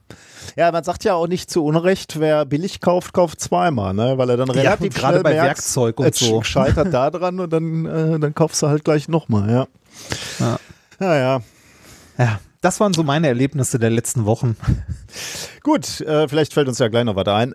machen Ja, wir erstmal ähm, Kommentare, wobei äh, Kommentare machen wir vor allem äh, später in der Sendung, Ja. äh, weil wir wieder drei äh, tolle Audiokommentare bekommen haben und äh, die, weil die ein bisschen länglich geworden sind, auch in der Menge, haben wir sie hinten wieder dran gehängt, aber äh, dazu sage ich dann gleich noch was. Ähm, ich habe einen eigenen Kommentar, ich möchte mich nämlich bei Oh. Mischa, unserem Gast von, von letztem Mal, äh, entschuldigen. Ich habe nämlich irgendwie verbaselt, eine Kapitelmarke zu setzen in unserem letzten Podcast. Das heißt, das Interview von Mischa war dummerweise auch noch ähm, Mit der Musik? mit der verknüpft? Musik äh, verknüpft. Das heißt, Ah. Leute, die wirklich aggressiv unsere Musik überspringen, können unter Umständen das äh, gute Interview mit Misha verpasst haben. Deswegen verweise ich darauf nochmal. Also in der Mitte der Sendung seid ihr über ein 40 Minuten äh, Musikstück rübergesprungen. Das war nicht nur Musik, sondern da kommt ein tolles Interview. Ähm, um es wieder gut zu machen, lieber Mischa, äh, erwähne ich hier nochmal deinen tollen, Pod, äh, deinen, deinen tollen äh, YouTube-Kanal, den wir auch nochmal verlinken. Da kannst du, äh, könnt ihr dann bitte nochmal draufgehen und äh, euch anschauen, wie ein echter Physikprofessor über Wissenschaft kommuniziert. Das, ähm, ja, oder sag, mach erst mal. Ähm, äh, der Kommentar, dass, äh, dass da eine Kapitelmarke fehlt, kam, glaube ich, einen Tag später oder so, schon der erste. Und äh, ich habe versucht, das ähm, so, also ich habe Oh, das direkt Hotfix. ergänzt im Blog. Sehr gut. Ja, ja, genau. Ich, ich, ich habe einen Hotfix gemacht. Die Frage ist allerdings, wenn, ähm, wenn der Podcatcher einmal den Feed gezogen hat und so, ob der das nochmal aktualisiert. Ah, Deshalb äh, ist die Frage, ob das äh, viele gemerkt haben oder nicht. Also, Also ich hab's- ich glaub, gar nicht, dass du im Hintergrund gewirkt hast. Das freut mich natürlich sehr. Ja, super. Ähm, vielleicht war es dann doch gar nicht so dramatisch. Ja, ist, also, ne, wie, wie gesagt, ist die Frage, bei, Ja, ja, bei wie okay. vielen Leuten Ja. das angekommen ist, aber spätestens, wenn man die Folge neu zieht, sollte die Kapitelmarke drin sein. Ja. Ähm, Ist dir schon mal aufgefallen, dass Handtücher manchmal hart werden nach dem Waschen? Äh, nein. Was? Nein? Ah, äh, okay. Äh, kann- Handtücher, wasche ich Hand. Nein, doch, ist mir aufgefallen, ja. Nee, Ist kann, mir kann aufgefallen. natürlich tatsächlich sein. Äh, hängt nämlich ein bisschen da, davon ab. Wir haben nämlich eine äh, Hörerfrage. Es war ein Hörer ähm, bekommen, der gefragt hat, warum werden äh, Handtücher eigentlich so hart beim Waschen? Ähm, und das liegt an, der, an den Fasern. Also Handtücher bestehen ja aus so ja, relativ äh, spezielle Fasern, die so angeordnet sind. Ich, ich habe in einem Artikel gelesen, dass die äh, zu Schlingenrohren gelegt sind, die Fasern. Ich habe da mal nachgeguckt, oder die Fäden. Aha. Ich habe da mal nachgeguckt, was diese Sch Schlingenrohren sind. Und ehrlich gesagt habe ich kein wirkliches Bild gesehen, äh, was das zu bedeuten hat. Ich weiß nicht, ob, äh, ob der Artikel ähm, sich diesen Begriff selber ausgedacht hat oder ob das ein, ein Fachbegriff aus der Textilbranche ist. Vielleicht kann uns da jemand aufklären. Ist auch egal. Es geht darum, dass äh, diese Fasern natürlich möglichst viel Fläche anbieten sollen, um weich zu sein und um möglichst viel Wasser aufzunehmen in die Fasern. Ähm, wenn man allerdings äh, die Handtücher wäscht, dann werden diese Fäden in der, in der Waschtrommel quasi in Unordnung gebracht, verwickeln sich, kleben aneinander und diese Fläche geht im Wesentlichen verloren. Und ähm, deswegen sind die Handtücher hart, wenn man die Handtücher dann rausholt und ohne viel Luftzirkulation trocknet. Also sagen wir mal, irgendwo in eine Waschküche hängt und da bleiben die dann hängen und da zirkuliert nicht viel Luft durch. Wenn die draußen hängen, und mit ein bisschen Wind und sich auch ein bisschen bewegen können, dann stellen sich diese Fasern wieder auf oder noch besser, also noch besser für die, für die Weichheit, nicht zwingend besser für die, für die Natur, sind, äh, sind Trockner. Ähm, wenn, du, wenn du die Handtücher in den Trockner tust, dann ähm, werden da diese Fasern auch wieder aufgerichtet und sind dann schön, schön weich. Aber das ist wohl der, der Grund. Also, äh, wenn du ohne viel Luftzirkulation deine Handtücher trocknest, dann werden die hart, dann kannst du höchstens noch irgendwie ein bisschen ausschlagen oder äh, mehrfach zusammen und auseinanderrollen, dann, dann richten sich die Fasern auch wieder auf. Aber das kann einer, einer der Gründe sein. Ich hatte mir da ehrlich gesagt auch noch nie so Gedanken zugemacht. Falsche Dosierung des Waschmittels kann es übrigens auch sein. Zu viel ist schlecht, zu wenig ist auch schlecht. Zu, äh, zu wenig. Äh, wie Ja. wie man es macht, man macht es falsch. ja, alles ist Wissenschaft. Ne? Man muss, dann, man muss, muss Messreihen dann machen. Ja, zu wenig führt halt mö möglicherweise zu Kalkrückständen im, äh, im Handtuch. Also wenn, wenn der Fragesteller aus einer Region kommt, wo besonders kalkhaltiges Wasser ist, dann kann das auch ein Grund sein, dass er ein bisschen mehr Waschmittel nehmen muss. Und wenn er zu viel Waschmittel nimmst, dann bleiben Rückstände davon wiederum im Stoff. Das kann dann auch dazu führen, dass es sich so ein bisschen äh, steifer anfühlt. Also, it's complicated. Die Handtuchwissenschaft ist eine Wissenschaft voller Missverständnisse. okay. Haben wir äh, Unterstützerinnen eigentlich von dieser Veranstaltung hier heute? Ja, wir haben äh, Unterstützerinnen und zwar haben wir äh, ein Fünftel meiner Abfindung an euch. Macht weiter so von Tobias. Dauerauftrag Ein korrekt. Fünftel der Abfindung Ja. Klingt nicht wenig. Äh, Nee, war, war auch viel. war war, war, war Also, sehr lieb. Äh, vielen, vielen Dank dafür. Äh, Dauerauftrag Minkorrekt. Jetzt muss ich hier ständig eine TAN eingeben, nur um einen Verwendungszweck zu haben, den ihr dann vorliest. ähm, Auch von Tobias, ein anderer Tobias allerdings, glaube ich, an der Stelle. Äh, die Welt soll weniger Schwurbelwasser trinken. Ihr seid toll von Matthias. Jahresbeitrag 21. Besser als jede Talkshow und interessanter als die meisten Vorlesungen. Danke, macht bitte weiter so von Jürgen. Für die Donkey Shots der Wissenschaft Wow. gegen rechtsdrehende Windmühlen und Schwurbel von Jörg. Und der, den ich äh, seit langer Zeit irgendwie sehr witz, also ein sehr witziger äh, Kommentar fand ich. Man muss es, man muss es eigentlich lesen, weil es vorgelesen kaum funktioniert. YOLOed my money into GameStop. Also YOLO, YOLO im Sinne von Ja, ja. YOLO. Ne? Also YOLOed my money into GameStop and all Mincorrect gets is Pi Percent Gewinnbeteiligung. von Andreas. Nice. Ja. Ähm, wo, wo du gerade, bi- bist du durch oder? Ich bin durch, ja. Wo du gerade äh, Schwurbel sagst, ne? Wir kriegen relativ, also wir, wir kriegen ja viele äh, Mails und, und äh, schriftliche Wortspenden, sag ich jetzt mal, oder, oder Fragen oder Lob, was auch immer.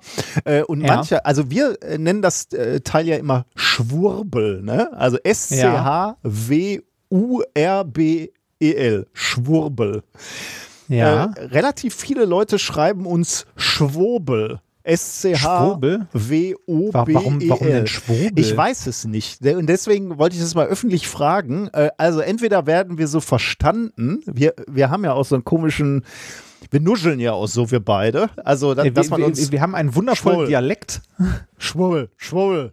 Schwurbel. Könnte, könnte schon sein, habe ich auch überlegt. Ich saß nämlich heute im Wohnzimmer und habe das mal äh, laut ausgesprochen, bis meine Fi- Familie glaubte, ich hätte den Verstand verloren. Ähm, man könnte meinen, dass man auch Schwobel sagt. Und dann habe ich mal versucht zu recherchieren, ob das vielleicht auch irgendeine Redens-, also eine Mundart ist oder wie, also, also eine. Dass man in irgendwelchen Regionen Deutschlands nicht Schwurbel sagt, sondern Schwobel. Aber ich konnte dazu nichts finden. Wenn es dazu irgendwelche Hinweise gibt, würde mich das mal interessieren es spannend wäre, dann könnte man die Menschen gleich ähm, lokalisieren quasi. Wenn das irgendein ein schwäbisches Dorf ist, wo man Schwobel sagt, dann wüsste ich, äh, wüsste ich Näheres.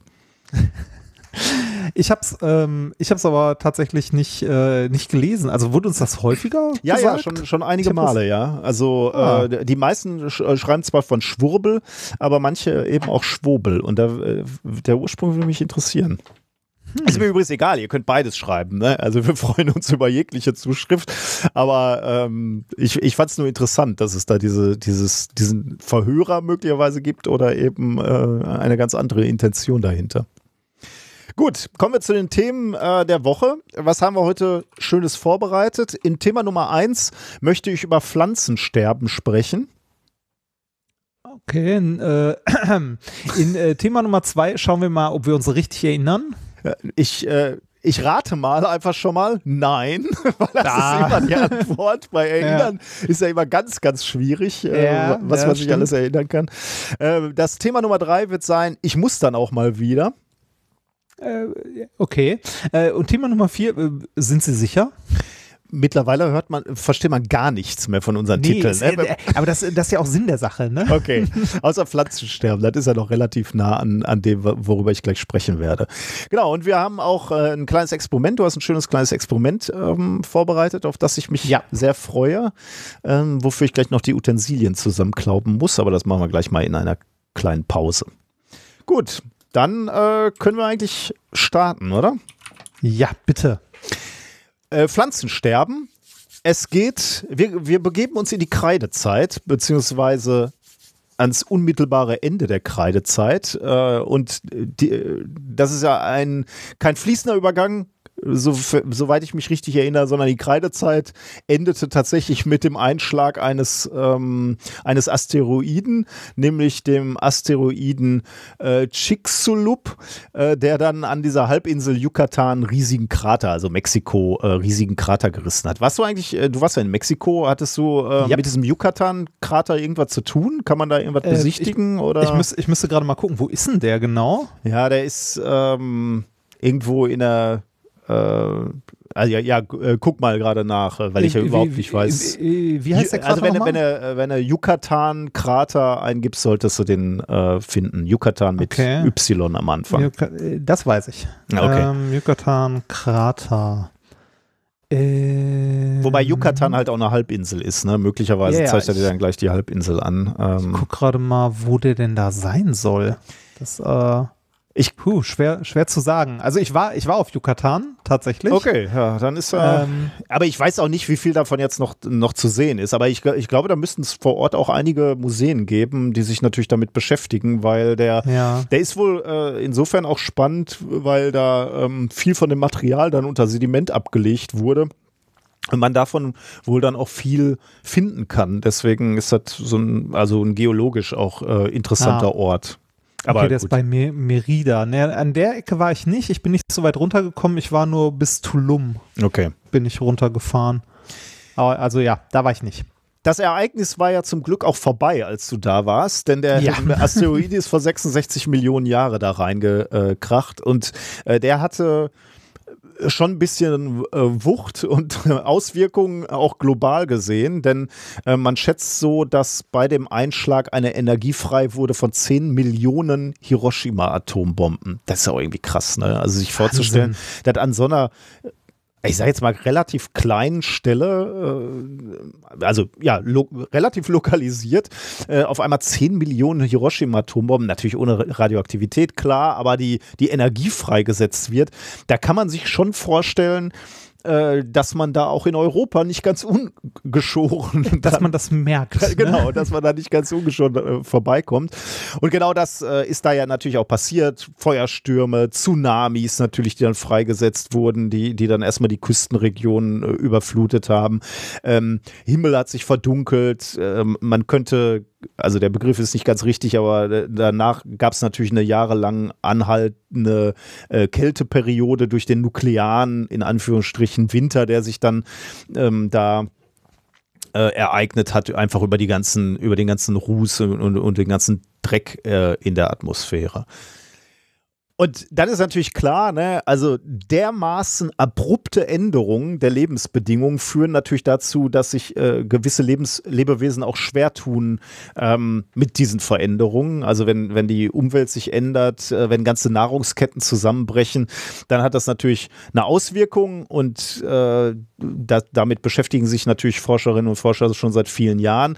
Und aus den Funden, aus den paläontologischen Funden geht hervor, dass etwa als, also als Folge des Einschlags etwa 75 Prozent aller Tierarten ähm, ausgelöscht wurden. 75 Prozent. Also äh, die, diese Evolution, die da stattgefunden hatte, bis zu dem Zeitpunkt wurde quasi nochmal resettet oder also nicht vollständig resettet, aber äh, zum großen Teil äh, zurückgesetzt. Und man kann sich natürlich auch vorstellen, ähm, dass sowas natürlich gerade Lebewesen trifft, die besonders komplex sind, die besonders hohe Ansprüche an ihren Lebensraum haben, die eher sensibel für Störungen dieses, dieses Gleichgewichts der, äh, des Lebensraums sind. Ähm, ja, genau. Und des, deswegen ja nicht zuletzt auch äh, äh, sind die Dinosaurier dann äh, ausgestorben möglicherweise sähe die Welt halt völlig anders aus, wenn es diesen, diesen Reset nicht gegeben hätte. Mhm. Ähm, kurzer Ein Einschub nochmal, ich äh, bin ja fasziniert. Ich habe neulich mal einen Vortrag gehalten über Instabilitäten und äh, Ungleichgewichte ähm, aus der Sicht eines Physikers. Ähm, äh, das, das war so ein, äh, habe ich hier auch erzählt, da ging es auch, äh, auch unter äh, gesellschaftliche Ungleichgewichte. Aber es ist ja schon super spannend, äh, wie, wie wichtig eigentlich äh, Ungleichgewichte für, fürs Leben äh, ist und, und wie, wie langweilig für einen Physiker eigentlich das Gleichgewicht ist. Ne? Ähm, so rein sprachlich ist es ja so, dass, dass, dass, immer das Gute ist das Gleichgewicht. Ne? Man will in Balance sein, man will im Gleichgewicht ja. sein. So, aber als Physiker muss man sagen, nee, eigentlich überhaupt nicht. Ich will in Bewegung sein. Ich will. Ja, weil Ungleichgewicht ist das da, wo was passiert. Ne? Also genau, da, wo ja. Gleichgewicht ist, passiert passiert nichts. Da, wo Ungleichgewicht ist, also wo Potentialdifferenzen sind oder so, da passiert halt was. Genau, ja. Da fließt ja. Strom, da ja. fließt Wärme, da Ne, oder, oder da kannst du auch Energie speichern beispielsweise. Ne? Also Energiespeicher sind immer ähm, sind immer Methoden, wo du mit Ungleichgewichten spielst. Ne? Also beispielsweise äh, chemische Energiespeichers, indem du irgendwelche ähm, äh, Verbindungen, äh, äh also mit chemischen Verbindungen arbeitest. Oder äh, ähm, so, äh, wie, wie heißen diese Pumpspeicher, wo du Wasser irgendwie nach oben auf den Berg äh, pumpst. Mhm. Äh, das ist, äh, bleibt, Wasser bleibt ja auch nur so lange da oben, wie du das Ventil zu hast. Und wenn du das Ventil öffnest, will es natürlich eigentlich in, ins Gleichgewicht nach unten, möglichst tief in die Senke, in die Bergsenke reinfließen. Ähm, und das ist genauso, wie du sagst. Ne? Also eigentlich da, wo, wo Ungleichgewicht ist, ähm, ist, da ist es technologisch äh, spannend und interessant. Und wenn, wenn man wirklich ganz ans Ende des, des Lebens, nicht nur des Lebens, sondern des Universums blicken will, dann, dann kommen wir ja zu diesem Punkt, wo, wir, wo das Universum das, den Kältetod stirbt. Also wenn alles im Grundzustand ist, wenn keine, ähm, keine Differenzen mehr da sind, wenn also alles die gleiche Temperatur hat, alles ähm, auch maximal entropisch ist, also möglichst Un, die, die maximale Unordnung äh, erreicht ist im Universum, ähm, dann wird auch kein Prozess mehr ablaufen. Ne? Da macht es auch keinen Sinn mehr über Zeit zu sprechen, weil einfach kein, keine, keine Bewegung, keine Veränderung mehr stattfinden kann. Und dann, dann ist das Ende des Universums erreicht. Ähm man, man, könnte so rein physikalisch könnte man sagen, ja, da wo Ungleichgewicht ist, da ist Potenzial, um es mal auf die, also den Sprachgebrauch genau schön, äh, ja. auszuloten. Ja. Also das, das passt ja da tatsächlich auch. Ne? Und ohne das passiert halt nichts. Ist schon faszinierend, ne? Also wie, ja, wie sehr man das Ungleichgewicht braucht. Ähm, okay, aber das war, das war nur der kleine äh, Einschub. Also es geht hier aber jetzt um, um diesen Einschlag. Es geht darum, dass die Dinosaurier ausgestorben sind. Ähm, aber es geht vor allem darum, äh, sich zu fragen, also bei den Tieren haben wir jetzt gerade gesagt, 75 Prozent von der Bildfläche verschwunden, aber äh, wie sieht es denn eigentlich mit den Pflanzen aus? Ne? Wie kamen die denn eigentlich mit dieser Katastrophe zurecht? Ähm, und auch da gibt es natürlich bereits Untersuchungen. Da gibt es äh, Untersuchungen an äh, fossilen äh, Pflanzen, die man sich angeguckt hat. Ähm, aber äh, was hier in dieser Veröffentlichung jetzt ähm, neu ist oder wo, was man sich hier mal etwas spezieller angeschaut hat, ist, wie ging es denn eigentlich wie er, er ging es eigentlich den Pflanzen in einer speziellen Region, in einem speziellen Ökosystem der Erde, nämlich dem tropischen Südamerika, also äh, ja, diesen ganzen Regenwäldern da. Wie, wie haben sich die mhm. Regenwälder geändert, als da vor Yucatan der Asteroid reingeballert ist? Ähm, und gehämmert. Da, gehämmert, richtig, ja. Man sollte Fachworte da benutzen, ja, ja. bitte, äh, bitte auf die richtige Aussprache hier achten. Das, diese Mahnung nehme ich gerne an. Und da ist ein äh, Paper veröffentlicht worden am 2. April in Science mit dem Titel Extinction at the End Cretaceous and the Origin of Modern Neotropical Rainforests. Also wie haben sich die, äh, die Regenwälder entwickelt nach, diesem, äh, nach dieser Katastrophe? Ähm, innerhalb dieser äh, Studie haben, hat man sich halt äh, Fossilien angeguckt, insbesondere fossile Pollenfunde, um mal zu gucken, also welche, welche Blüten waren da zugegen und, und die, das ist eine riesige Studie. 50.000 fossile Pollenfunde wurden da ange, angesehen. 6.000 Blattfossilien aus der Zeit ähm, nach, vor und nach dem äh, Einschlag, um, um eben genau zu vergleichen, wie, wie hat sich die, ähm, die Pflanzenwelt da ähm, geändert. Und die, diese ganzen Fossilien stammen irgendwie von, von unterschiedlichen Fundorten in Kolumbien, die sie da zusammengetragen haben. Ähm, wenn man sich jetzt, fängt man mal an mit der Zeit, äh, wenn, du, wenn du dir anguckst, Pollen und Sporen aus Gesteinen, die älter sind als der Einschlag, also das, wie Regenwälder vorher ausgesehen haben, in der späten Kreidezeit, dann äh, siehst du eine gute Mischung aus äh, einigen, aber nicht dominanten äh, Blütenpflanzen, also ein paar Blütenpflanzen, aber vor, alle, vor allem Farne und nacktsamige Pflanzen. Willst du wissen, was Nacktsamer sind? Ja, bitte. das, warte, warte, warte. Sind das, sind das, sind das äh, Samen, die keine Schutzhülle mehr drumrum haben, sondern einfach so? Vermutlich, ja. So Nadelbäume, ja. Pinien und Kiefer sind. Ja, irgendwie ähm, sowas, genau. Ich dachte, du machst den offensichtlichen äh, Gag, dass Menschen natürlich auch irgendwie nacktsamer sind. Also die wenigsten oh dürften. Oh Gott. Ja, das, wär, das, das ist mir zu flach. Nee, das ist zu flach. Das ah, nur weil du, wahrscheinlich nur weil du ein äh, Ventil in deinem anderen Podcast hast. Ich bin ja, äh, ich bin ja darauf angewiesen, diese flachen Witze auch hier zu machen. ja, bitte. Feel free.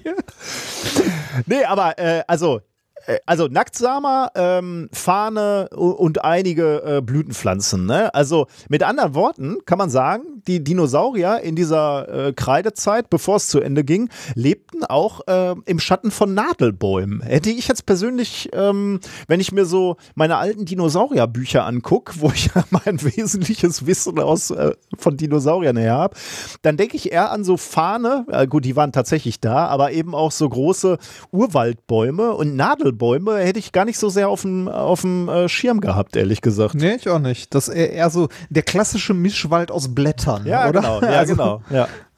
Und der kam halt tatsächlich erst später, und zwar mit diesem Asteroideneinschlag. Ähm, wenn man sich dann nämlich anschaut, was danach passiert ist, dann wurde erstmal natürlich auch ähm, die Pflanzenvielfalt wieder reduziert, und zwar äh, in dem Fall um 45 Prozent.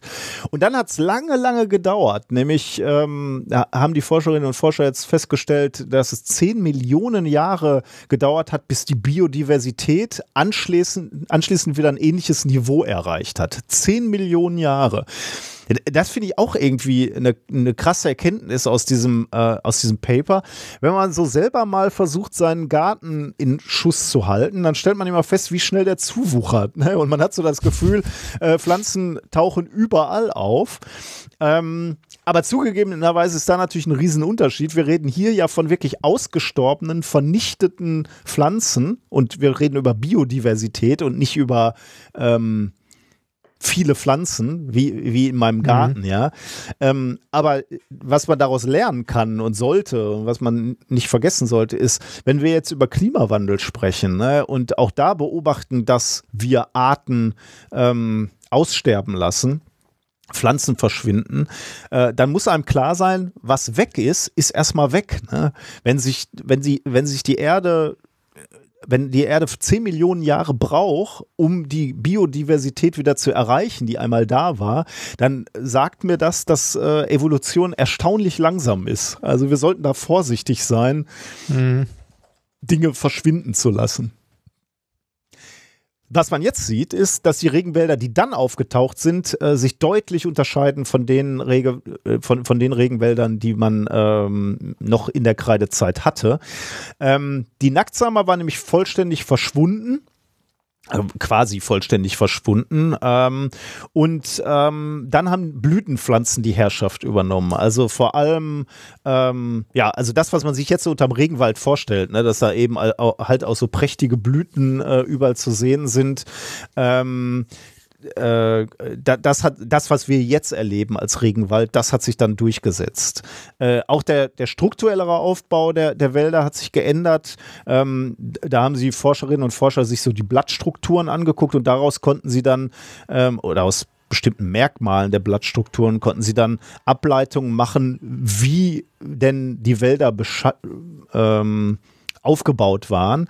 Ähm, am bevor der, der Meteorit da eingeschlagen ist, standen wohl die Bäume relativ weit voneinander entfernt. Ähm, und es gab auch kein geschlossenes Kron, Baumkronendach, sondern äh, Licht konnte zu jedem Zeitpunkt auch den Waldboden erreichen. Allerdings die, äh, in den 10 Millionen Jahren nach dem Einschlag hat sich das dann geändert. Äh, die, die Vegetation wurde deutlich dichter. Ähm, auch, auch das wieder das, was wir natürlich jetzt in den Regenwäldern sehen. Ne? Durch diese Blütenpflanzen ähm, sind, wurden diese Regenwälder, Regenwälder dichter. Ähm, ja, genau. Ähm, dann ähm, gab es auch noch weitere ähm, Pflanzengruppen, die sich da jetzt festsetzen konnten, äh, zum Beispiel Hülsenfrüchter. Also das das, was bei uns in unserem Breitengrasen sowas wie Bohnen und Linsen sind, ähm, das, äh, ich weiß jetzt ehrlich gesagt nicht, welche Hülsenfrüchtler in, in, im Regenwald zu finden sind, aber äh, so bohnenartige Sachen gibt es da eben auch. Ähm, äh, und das ist bis heute so eine wesentliche Pflanzenform im Regenwald. Hat auch ein äh, Nebeneffekt. Ähm, diese, diese Pflanzenform, also diese Hülsenfrüchtler, haben wohl die Eigenart, ähm, dass sie in Symbiose mit Bakterien leben, die ihnen Zugang zum äh, Stickstoff aus der Luft verschaffen und den auch verstoffwechseln und den abgeben an den Boden. Das heißt, dieser Stickstoff, der ja als Düngestoff äh, auch dient, der steht dann im, in den Waldböden zur Verfügung und ist auch ein Grund, warum eben im Regenwald alles so üppig, üppig wachsen kann. Mhm. Ähm, jetzt kann man, also da, das war so die erste Erkenntnis, ne? Also wie, wie sah der Regenwald vorher aus und wie sieht er jetzt aus? Ähm, und was, also äh, das, das war die Ursache von diesem ähm, äh, Asteroideneinschlag. Und jetzt kann man sich noch die Frage stellen, und das, das reißen sie in dem Paper auch noch an, man kann sich die Frage stellen, äh, warum wuchsen denn die Wälder nach dem Einschlag nicht einfach in ähnlicher Weise wieder nach wie zuvor? Ne? Könnte man sich auch die Frage stellen. Also die Evolution hat es ja einmal in die, in die Richtung entwickelt, warum kommt dann nicht nochmal das Gleiche raus, wenn man, wenn man alles nochmal so ein paar Millionen Jahre zurücksetzt und, und nochmal starten lässt? Ähm, da, dafür liefern sie drei mögliche Erklärungen, die sie jetzt nicht mehr äh, nachgeprüft haben in dem Paper, aber zumindest diskutieren. Der eine ist, Aspekt ist äh, möglicherweise, dass der Einschlag ja erstmal die Dinosaurier von der Bildfläche hat verschwinden lassen und die haben ja einen riesen äh, Hunger gehabt auf Pflanzen. Ne? Also die haben ja extrem viel Pflanzenmaterial äh, vertilgt und äh, brauchten halt auch gewisse Laufwege durch diese Wälder und dass das ein, einer der Gründe gewesen ist, warum beispielsweise die, die Wälder ähm, in der Kreidezeit nicht so dicht gewachsen waren, sondern eben äh, es auch Plätze dazwischen gab. Und da es diese Dinosaurier jetzt nicht mehr gab, wachsen eben diese neuen Regenwälder nach dem Einschlag viel, viel dichter. Ähm, die, der zweite den zweiten Grund, den sie ins äh, Feld führen, äh, sind Ascheablagerungen. Also man geht davon aus, dass eben durch diesen, durch diesen ähm, äh, Einschlag sich eben extrem viel Asche in der Atmosphäre zunächst gesammelt hat und das ist dann äh, abgeregnet worden und hat sich dann auf die, auf die Böden gelegt und dienten dort eben als Nährstoffe für die die vielen Pflanzen auch als Dünger und deswegen konnten sich die, vor allem diese Blütenpflanzen, diese etwas anspruchsvolleren Blütenpflanzen äh, ausbilden. Und äh, die hatten eben den, den Selektionsvorteil oder den, ja, den, den Vorteil in diesem Lebensraum dann. Ähm, und die, die, dritte Vermutung ist, dass möglicherweise Nadelbäume ganz besonders empfindlich auf diese Veränderungen, die, die stattgefunden haben, reagiert haben. Und deswegen eben die Nadelbäume, die damals im Regenwald gewachsen sind, äh, dass die diese Katastrophe eben nicht überstanden haben und deswegen verdrängt wurden von, von Pflanzen, die, die mit, diesem, mit diesen Bedingungen besser äh, klarkamen, also den Blütenpflanzen. Das, das heißt, äh, dieser, dieser Meteoriteneinschlag war am Ende, ge, also hat sich auf die Pflanzen sehr, sehr ähnlich ausgewirkt wie auch auf die, äh, also auf die mobilen Lebewesen, ja, genau, sie mal. Ja, ja. Ähm, dass, äh, dass bestimmte Arten äh, dadurch halt äh, einen ordentlichen Nachteil bekommen haben, andere aber durch den Wegfall dieser anderen Arten halt profitiert haben mhm. und sich dadurch die Zusammensetzung des, äh, also des Gemisches quasi geändert hat. Und ich finde das äh, dann auch wieder spannend zu sehen, von wie viel Zufällen es abhängt, wie Leben jetzt hier auf der Erde aussieht. Ne? Also ähm, also wenn, wenn sowas zum Beispiel nicht stattgefunden hätte, dann, also ja, dann wird es möglicherweise die Dinosaurier noch geben, ne? Oder ähm, mhm. und damit möglicherweise uns nicht, weil weil es für uns dann halt keinen Platz gegeben hätte.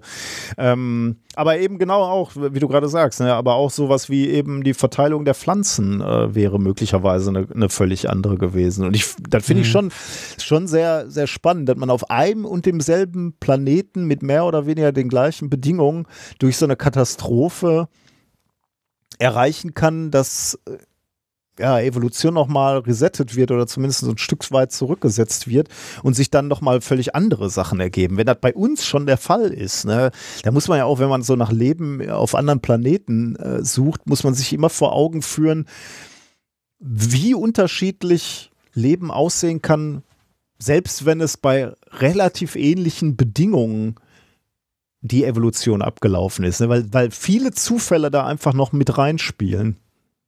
Hm. Ist schon krass irgendwie, oder? Ja, das, also. Und ich meine, äh, das ist ja auch spannend, äh, diese Katastrophen sind, wird ja auch oft gesagt, sind so Evolutionstreiber, ne? Äh, indem du einfach nochmal so Lebensräume öffnest. Also das, da sind wir eigentlich wieder bei Gleichgewicht und Ungleichgewicht. Ne? Wenn sich erstmal so ein, so ein Gleichgewicht gefunden hat und äh, du, du hast so ein Gleichgewicht erreicht, wo genau die, die Pflanzen äh, sind da und die, die, äh, die, die Landtiere, die diese Pflanzen verstoffwechseln, sind da und die haben genau die richtigen Feinde und äh, Fressfeinde und so. Und, und dann hast du so ein schönes kleines Gleichgewicht, dann bleibt das ja erstmal so. Und dann kommt eine Katastrophe, dann wird ein Ungleichgewicht herbeigeführt und plötzlich gibt es wieder Lebensräume, die frei werden, wo, wo sich dann Neues drin entwickeln kann. Mhm. Das es ist, es ist spannend, dass das, äh, also äh, gerade, dass das mit den, mit den Pflanzen ja auch passiert ist, hatte ich damals, also hätte ich so nicht auf dem Schirm gehabt. Ich hätte mal gedacht, so, ja, die, also ich dachte mal, ja, die Pflanzen sind davon, äh, ne, ja, Also dann dunkel, weniger sind, kann man auch, sich irgendwie so bei, beim, beim, beim nuklearen Winter sagt man, okay, dann wächst halt nicht so viel. Ernteausfälle, ne? würde ja, man jetzt sagen. Sozusagen. Äh, aber es ändert sich ja äh, nicht die, die Diversität so. Aber 45 Prozent erstmal weg, äh, ist ja schon krass. Ja, das, das stimmt, das ist krass. Also, und das, und das nur durch den Winter quasi? Ja, all das, was der, der, äh, der Einschlag dann bewirkt hat. Ne? Also ja, okay. äh, äh klar, das erstmal natürlich äh, der Winter, dann möglicherweise fehlen dir dann auch ähm, Verbreitungsmöglichkeiten. Gibt ja auch Tiere, die Samen verbreiten, dadurch, dass, dass, äh, dass Nahrung Stimmt. gegessen wird. Ne? Das hängt ja alles, äh, alles zusammen. Also nicht nur der Winter, alles Mögliche. Das ist schon krass. Ah. Insekten, überleg mal, Insekten weg, die äh, Blüten dann bestäuben und so, dann ist, Stimmt. ist auch scheiße. Stimmt, ja, und das, und das zeigt uns auch wieder, dass äh, so ein äh, Biosystem äh, halt anfällig ist. Ja. Wenn man, ja. also anfällig, wenn man an einer Schraube dreht, dass da äh, viele andere Sachen mit über die, äh, über die Klinge springen können. Wir sollten möglichst nicht an zu vielen Schrauben drehen, glaube ich. Ja. zu spät. das stimmt, ja. Genau. Was hast du uns mitgebracht, wenn ich mich, ähm, ich mich recht dann, erinnere? Äh, dann, äh, genau, wenn ich mich recht erinnere, hast du auch noch ein Thema, ne? Habe ich. Äh, wenn ich mich recht erinnere, ich musste gerade, ich musste gerade mal kurz meinen Schreibtisch weitest, äh, weitgehend räumen. Ich musste äh, das Mischpult zur Seite schieben. Ich musste ähm, die Tastatur zur Seite legen und Platz schaffen, weil sich der fette Kater vor mir auf dem Schreibtisch breit macht. Und der liegt in letzter Zeit mit Vorliebe auf dem Mischpult. Und Echt? ich muss ihn irgendwie davon überzeugen, nicht dort zu liegen. Ja, weiß nicht, weil das vielleicht so angeschrägt ist oder so. Aber da sind doch diese Knöpfe, diese Regler. Das kann doch nicht ja. äh, angenehm sein, oder? Ich, ich glaube, es geht ihm auch nicht darum, dass es angenehm ist. Ich glaube, ihm geht es einfach nur darum, maximal zu nerven. ja, geh, Luke. Geh. Genau, du warst gemeint. Ab. So. Okay, Thema Nummer zwei. Wenn ich mich recht erinnere. Ähm, äh, das hat jeder wahrscheinlich schon mal erlebt, du äh, denke ich auch, und zwar, dass man sich einer Sache sehr, sehr sicher ist, an die man sich erinnert, ne? Mhm. und dann merkt, Nee, das war gar nicht so. Ja. Ist doch, ist doch irgendwie anders gewesen. Ne? Da, fürcht, da muss ich, ich fürchte sogar, man, haben. man will gar nicht wissen, was, was man alles im Kopf hat, was man völlig falsch in Erinnerung hat. Wahrscheinlich meine, meine, halbes, meine halbe Vergangenheit ist, habe ich mir selbst ja, zusammengebastelt in Nuancen. Ja, also so, also äh, unser, unser Hirn ist ja gut darin, Informationen zu ergänzen, wo sie denn fehlen. Ne? Mhm. Also da gibt's ja diese, diese ganz klassischen Beispiele, so Bilder, wo man nur drei Kreise drauf sieht, wo jeweils eine, eine Ecke raus fehlt und das Gehirn ergänzt Oh ja. das dazu, dass da ein Dreieck ist oder so, ne? Das aber eigentlich gar nicht da ist. Ja. Also äh, so, so die, die typischen Sachen, dass das Gehirn halt Sachen vervollständigt und das macht es bei Erinnerungen halt auch. Und das kann man sogar beeinflussen. Ähm, es kann sogar so weit gehen, dass äh, diese falschen Erinnerungen ähm, so, also ne, sich so gut verbreiten und so gut ähm, halt ins Gehirn einfassen, dass wir kollektive falsche Erinnerungen haben. Das, und das nennt sich, äh, das hat sogar einen Namen, äh, das nennt sich, oder findet man unter dem Begriff Mandela-Effekt. Oh, kenne ich gar nicht, okay. Ja, den, den Ursprung hat, äh, hat äh, diese Bezeichnung Mandela-Effekt äh, darin, dass ähm, viele Leute geglaubt haben, Mandela wäre ähm, halt in den 90ern in der Haft damals verstorben. Na, Oder äh, nee, in den 80ern. In den 80ern war er, Okay. glaube ich, im Knast. Und er wär, wäre da gestorben. Und äh, dabei wurde er in den 90ern ja aus der Haft entlassen und war von 94 bis äh, 99 sogar noch Präsident von Südafrika. ne? Als, als Mandela, als Mandela dann aber 2013 halt tatsächlich gestorben ist und das so in den Nachrichten war, gab es bei vielen Leuten den Effekt so, wie, Der lebt hat noch gelebt? War der, war der nicht? Also hätte mich jetzt jemand gefragt, hat Mandela 2010 noch gelebt, hätte ich auch gesagt, nee. Ja, krass. Ja, Aber z- stimmt, ne, 20, 2013. D- Und äh, da ist es wohl, äh, also da ist das wohl so mit das erste Mal popkulturell zumindest, also irgendwie, also popkulturell ist vielleicht der falsche Begriff, aber Mhm. kulturell halt so bewusst geworden, dass das Ding halt äh, jetzt äh, unter dem Namen Mandela-Effekt zu finden ist. Das gibt es aber noch viel häufiger. Ähm, ich habe mal ein paar Beispiele rausgesucht mit ein bisschen googeln und zwar, ähm, äh, was viele Leute äh, falsch erinnern, ist zum Beispiel auch ähm, legendär Luke, ich bin dein Vater. Ah, ja, ja, stimmt, ja. ja. Wird so nie gesagt in dem Film, Ja, ja. sondern äh, ne, es ist eigentlich Luke, der sagt, äh, ich weiß, äh, ich weiß nicht, wer mein Vater ist, ich weiß nur, dass sie ihn umgebracht haben und er antwortet dann, nein, ich bin dein Vater. Aber nicht Luke, ich bin dein Vater. Aber äh, Ähm, darf, ich, darf ich dann schon eine Ver- Vermutung äußern? Das, das heißt doch dann wahrscheinlich, also in dem Fall würde ich sagen, das liegt auch einfach daran, dass es einfach ganz häufig falsch zitiert wird. Ne? Und wenn du jetzt über Ja. so, eine, so einen Gemeinschaftseffekt sprichst, äh, hat es damit dann auch was zu tun, dass es halt immer mal oder immer wieder falsch ja, in Ja, das, Erinnerung äh, gerufen wird. quasi. Also wird, irg irgendwann wird es halt ein Selbstläufer, Mhm. ne? so eine falsche Erinnerung. Aber ähm, es gibt auch Sachen, die, äh, an die wir uns einfach kollektiv falsch erinnern oder die irgendwie Hm. falsch im kollektiven Gedächtnis sind. Beispielsweise, äh, welche Farbe hat C3PO? C3PO. Ja, du Ja. mich und Farben fragen ist ja gemein, ne? Aber Ja, ich hätte aber jetzt so so- halt gesagt golden, ne? Also so gülden. Genau, golden. Die, die Frage ist jetzt komplett Uh, und die Antwort ist nein. nein, ne? Ge- Hat er Ein Bein, ein Bein von ihm ist silbern. ein komplettes Bein? Ein komplettes Bein von C3PO ist silbern. Krass. Das geht so in die Kategorie, äh, wenn man es einmal gesehen hat, kann man, also can't be unseen. Ähm, da muss man aber sagen, dass es äh, häufig bei Merchandise falsch abgebildet Ah, wurde okay. und der komplett golden war. Aber wenn man Aha, in den Filmen krass. drauf achtet, ein Bein von C3PO ist Silber. Tatsächlich, ist ich krass, werde ne? verrückt. Das Ja. habe ich noch nie Ja. gesehen. Ich gucke mir gerade Bilder an. Das habe ich noch nie gesehen, Junge. Ist Aber- witzig, und, äh, oder? lustig ist und du tatsächlich, wirst genau, es ich- immer wieder sehen. Ja, ja, natürlich. Da, wie du gerade gesagt hast, you Ja. cannot unsee. Aber ich habe, äh, ich, ich sehe jetzt tatsächlich gerade Bilder, ne? Äh, einfach nur Google Bildersuche. Und ich sehe tatsächlich natürlich viele falsche Abbildungen. Oder äh, Ja. verliert er in irgendeinem Film das Bein und wird dann falsch ersetzt. Äh, Nee, ich glaube nicht, dass es einfach nur falsch im, äh, falsch im Merchandise dargestellt, ist ja soweit ich krass, weiß.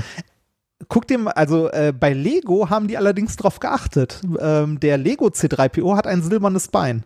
Oder Den- zumindest eine den- silberne Den Schattierung. muss ich hier haben, aber ich, äh, Ja. ist mir, selbst da ist mir das nicht aufgefallen. Äh, krasse Scheiße, okay. Ja, das, äh, also der, das Bein ist nicht komplett silber, sondern das Silber, so ein silberner Aufdruck vorne drauf bei dem Lego C3PO. Hm. Ist, also, ist witzig, ne? Wie, wie sehr man Sachen ähm, äh, falsch in Erinnerung haben kann. Oder ein weiteres Beispiel, jetzt so nur aus der Erinnerung raus, ne? Du kennst ja Monopoly Mhm. und den Monopoly-Mann vorne drauf, ne? Ja. Den, den reichen Ja, Dings. ja, ja. Hat der ein Monokel oder hat er kein Monokel? Ich glaube, der hat einen. hat er nicht. Nee. Nein, hat er nicht. Das ist auch was, was sehr viele Leute falsch im Gedächtnis haben. Der hat kein Monokel. Ach komm. Nein, wirklich, aber viele Leute Der, glauben, der er hätte reiche eins. Schnösel, der muss doch ein Ja. Monokel haben. Ja, nein, hat er nicht. Oh mein Aber Gott. super, oder? Mhm, ja. Und äh, zwei, zwei Stück habe ich noch. Ähm, Nummer eins, Harry holt schon mal den Wagen. Wurde nie Ne? gesagt, vermutlich. Wurde nie gesagt, kommt Scheiße. nie vor. Ich sage ja, mein halbes Leben ist Lug und Trug. Ja. Und ähm, äh, sehr, also was ich auch schön fand, ähm, da ist es aber auch schwer, also äh, beziehungsweise da kann man verstehen, dass man es falsch erinnert. Und zwar ähm, die letzte Zeile von Queen von We Are the Champions. Wie endet das? Boah, das weiß ich nicht. Ich, äh, Gibt's, ich finde das Lied unerträglich, weil, weil immer irgendwelche besoffenen äh, Leute das Ja. singen müssen. das Grölen. Und es wird auch oft falsch gegrölt. Und zwar ähm, endet das mit äh, We Are the Champions und viele Leute haben dann nach einer My kurzen Friends Pause dann so? hinter noch, ne, Of the World. Ah, okay. Ne? Und dieses Of the World kommt im Lied nicht vor. Das Hm. ist also, wenn man sich die, äh, die Originalvideos anguckt, wenn man sich das auf den CDs anhört, dieses We Are the Champions, dann Of the World kommt nie vor. Haben die Fans auf Konzerten aber häufig mitgesungen, also Ah, mitgegrölt. Und gelegentlich hat Freddie Mercury das auf der Bühne wohl auch mitgesungen, Ah. obwohl es eigentlich nicht zum Lied gehört. Krass. und auf den Aufnahmen nie auftaucht. Okay. Na, okay. Also das ist schon- vielleicht so eine Selbst, äh, also Ja, genau. Das, ver verselbstständigt sich. Aber das mit dem Also sie schon am- C3PO macht mich völlig Ja. fertig. Sie machen mich Ja, völlig Das fertig. ging mir, das ging mir genauso. Ähm, aber wie du siehst, ähm, äh, man kann seinen Erinnerungen nicht so wirklich trauen. Ne? Also Ja. äh, ist, ist, ist schwierig und, und es geht teilweise sogar so weit, dass es so eine kollektive falsche Erinnerung gibt. Können wir jetzt sagen, ist ja, also ne, äh, okay, passiert, witziger psychologischer Effekt, aber an welcher Stelle ist das denn wichtig oder wo könnte das denn zum Problem werden? Ja, auf jeden Fall bei Falsche so Erinnerung. Ze- äh, Zeugenaussagen und sowas. Ne? Da ist das ja. Richtig. Da musst du, glaube ich, ganz vorsichtig sein, wo, wo Leute Stein und Bein schwören. Richtig. Und das Schlimme ist, also beziehungsweise das Schwierige daran ist, die Leute, die dann Falschaussagen machen als Zeugen, sind sich dessen ja nicht mal bewusst, ja, sondern genau, sind, ja. haben ganz, ganz klar in ihrer Erinnerung, ja, das war so. Mm. Na? Es gibt auch, äh, es gibt haufenweise Experimente, bei denen das auch mal getestet wurde, so mit äh, irgendwie Personen, die halt äh, für irgendeine Studie wie immer eingeladen wurden und dann passiert irgendwas anderes. Ne? So, äh, du wirst irgendwie eingeladen, hier probieren sie diese Kekse und plötzlich passiert ein Autounfall vor der Tür. Ähm, und du sollst dann im Nachhinein sagen, was du denn Ja. bei dem Unfall gesehen hast. Und äh, da ist alles dabei. Von Ja, falschen ja. Farben des Autos bis hin zu Personen, die gar nicht da waren. Äh, alles Mögliche. In meiner in meiner ganz dunklen Erinnerung, irgendwo in meinem Hinterkopf, äh, gab es sowas auch mal in einer, in einer großen Samstagabendshow. Äh, ich weiß nicht mehr, ob das Wetten das war oder Verstehen Sie Spaß oder so, wo auch genau dieses Experiment mal gemacht wurde und sich dann das Publikum darüber äh, quasi amüsieren konnte, dass äh, so viele Leute so einen Quatsch erzählt haben. Das habe ich aber, also das spukt nur noch ganz, ganz dunkel irgendwo in meiner Erinnerung im, in meinem Hinterkopf rum. Da muss ich ganz, ganz jung gewesen sein. Hm. Das fällt dir spontan nicht ein, Nee, oder? nee, Wo das, nee. ja. Aber ne, man, man sieht auf jeden Fall, ähm, so Zeugenaussagen und tatsächliche, wirkliche Erinnerungen können da schon sehr, sehr weit auseinander äh, gehen. Ähm, richtig problematisch wird es, wenn man weiß, und das wurde in mehreren Studien auch schon bestätigt, ähm, dass man solche falschen Erinnerungen, ähm, also dass sie nicht nur von uns selbst produziert werden, um Wissenslücken zu schließen, also unbewusst, sondern auch gezielt erzeugt, also induziert werden können. Mhm. Also man, man kann, wenn man äh, mit starker Suggestion arbeitet, Leute von Sachen überzeugen, äh, dass sie ihnen passiert sind, von denen sie dann glauben, dass sie ihnen wirklich passiert sind, obwohl dem nie so war. Ja, das kann das ich mir vorstellen, ja. Ja. Das Besondere an den falschen Erinnerungen ist, ähm, dass wir selber die nicht erkennen können und dann fest davon überzeugt sind, dass Mhm. es passiert ist Mhm. und das teilweise sogar sehr detailreich. Ne? Ähm, das liegt, das liegt zum, also das liegt daran, dass unser Gehirn halt nicht so funktioniert wie ein fester Speicher, sondern eher ein sich, also ein ständig verändertes, komplexes Konstrukt ist, das halt Informationen ergänzt oder kürzt und ne, das äh, ja, dieses Auffüllen und Ergänzen halt auch von der Umgebung beeinflusst werden kann. Die Frage ist jetzt, kann man solche falschen Erinnerungen erkennen und wenn man sie erkennt, äh, oder nein, erkennen nicht, sondern äh, kann man sie erkennen beziehungsweise korrigieren? Also äh, kann ich als Person oder kann ich bei Zeugen, die Zeugenaussagen machen, irgendwie triggern, dass die mögliche falsch also Falscherinnerungen ähm, erkennen oder dem weniger Glauben schenken. Hm. Obwohl sie davon eigentlich selbst überzeugt sind. Und dazu äh, haben äh, ein paar Forscher der Uni Hagen ähm, ein Paper geschrieben, sich damit beschäftigt. Das hat den Titel äh, Rich Force Memories of Autobiographical Events Can Be Reversed. Also da steckt schon im Titel oh, drin, ja, okay. es geht wohl. Ne? Ähm, die Frage ist jetzt, wie? Mhm. Erschienen ist das Ganze in Proceedings of the National Academy of Science am 30.03.21. Ähm, die haben verschiedene Versuche gemacht, um das halt, äh, also um halt so diese falschen Erinnerungen erstmal zu induzieren und dann zu untersuchen. Mhm. Der Versuchsaufbau dabei war folgender. Als Vorbereitung, ähm, damit man realistische Erinnerungen halt, also realistische Falscherinnerungen ähm, produzieren kann, wurden als allererstes Eltern der Probanden befragt. Also okay. Also nicht die Probanden selber, sondern deren Eltern nach negativen Kindheitserinnerungen der einzelnen Personen, ja. sowas wie hat sich mal verlaufen, ja. hatte einen Unfall mit dem Fahrrad oder sonst was, und zwei plausiblen falschen Erinnerungen, die man platzieren könnte. ist das durchtrieben. Das ist schon böse. Die oder? eigenen Eltern. Ja, ja. Ist, äh, aber äh, ist eine gute, also ist ein guter Ansatz, finde ich. Dann ähm, mit diesen Informationen zu jeder einzelnen Person wurden ähm, drei ähm, suggestive Interviews mit je zwei tatsächlichen und zwei vorgeblichen Ereignissen in der, also in der Kindheit gemacht. Das heißt, ähm, die wurden halt interviewt, ne, vier Themen insgesamt und äh, denen wurde schon so ein bisschen, äh, also äh, die Fragen an sich zu allen Sachen waren schon so ein bisschen suggestiv, dass, ähm, äh, ne, dass man halt äh, potenziell falsche Erinnerungen pflanzen kann. Mhm. Damit die jetzt vom Interviewer aber nicht äh, bewusst ähm, halt für eine bestimmte Erinnerung ähm, halt äh, exzessiv beeinflusst wurden, war es doppelblind. Das heißt, auch die Interviewer wussten nicht, welche Aussagen mhm. richtig mhm. und welche okay. falsch waren. Ja. Ähm, Im Anschluss ähm, ans Interview ähm, also im Anschluss ans Interview, um dann zu sehen, wie stark die, also die Qualität der Erinnerung war. Also, ne, ähm, äh, also da, da, wurden die Leute gefragt mit auch einem Fragenkatalog. Äh, wie genau, kann ich dir nicht sagen, weil ich an das Paper nicht rangekommen bin. Ähm, das äh, war hinter einer Paywall und da hat auch SciUp gerade nicht geholfen. Mhm. Aber ähm, das Abstract beziehungsweise ein, zwei ja populärwissenschaftliche nee, äh, Nein, natürlich nicht. Das, äh, ne? Ähm, aber ich habe ein, zwei Artikel dazu gelesen, die halt mit den Forschern gesprochen haben und so. Und zwar ähm, bei den Interviews im Anschluss ähm, konnte man sehen, dass ähm, echte Erlebnisse ähm, von der Qualität der Erinnerungen besser waren als die falschen.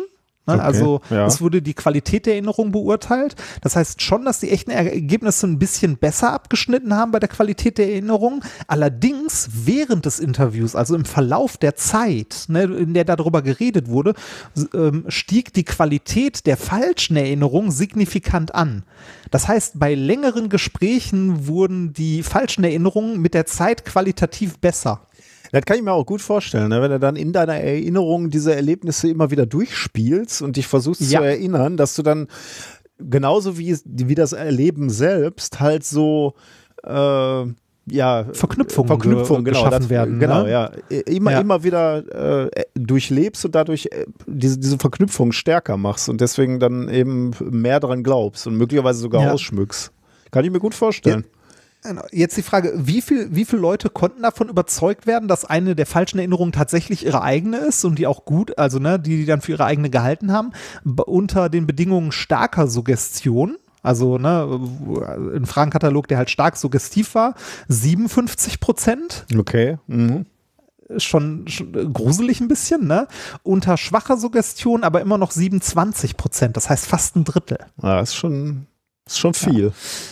Ja äh, dann haben sie, äh, nachdem, nachdem das halt, also nachdem die falschen Erinnerungen gepflanzt waren, haben sie den äh, Probanden zwei Strategien an die Hand gegeben, also nacheinander, um zu gucken, ob sich dadurch die Qualität der Erinnerung ändert.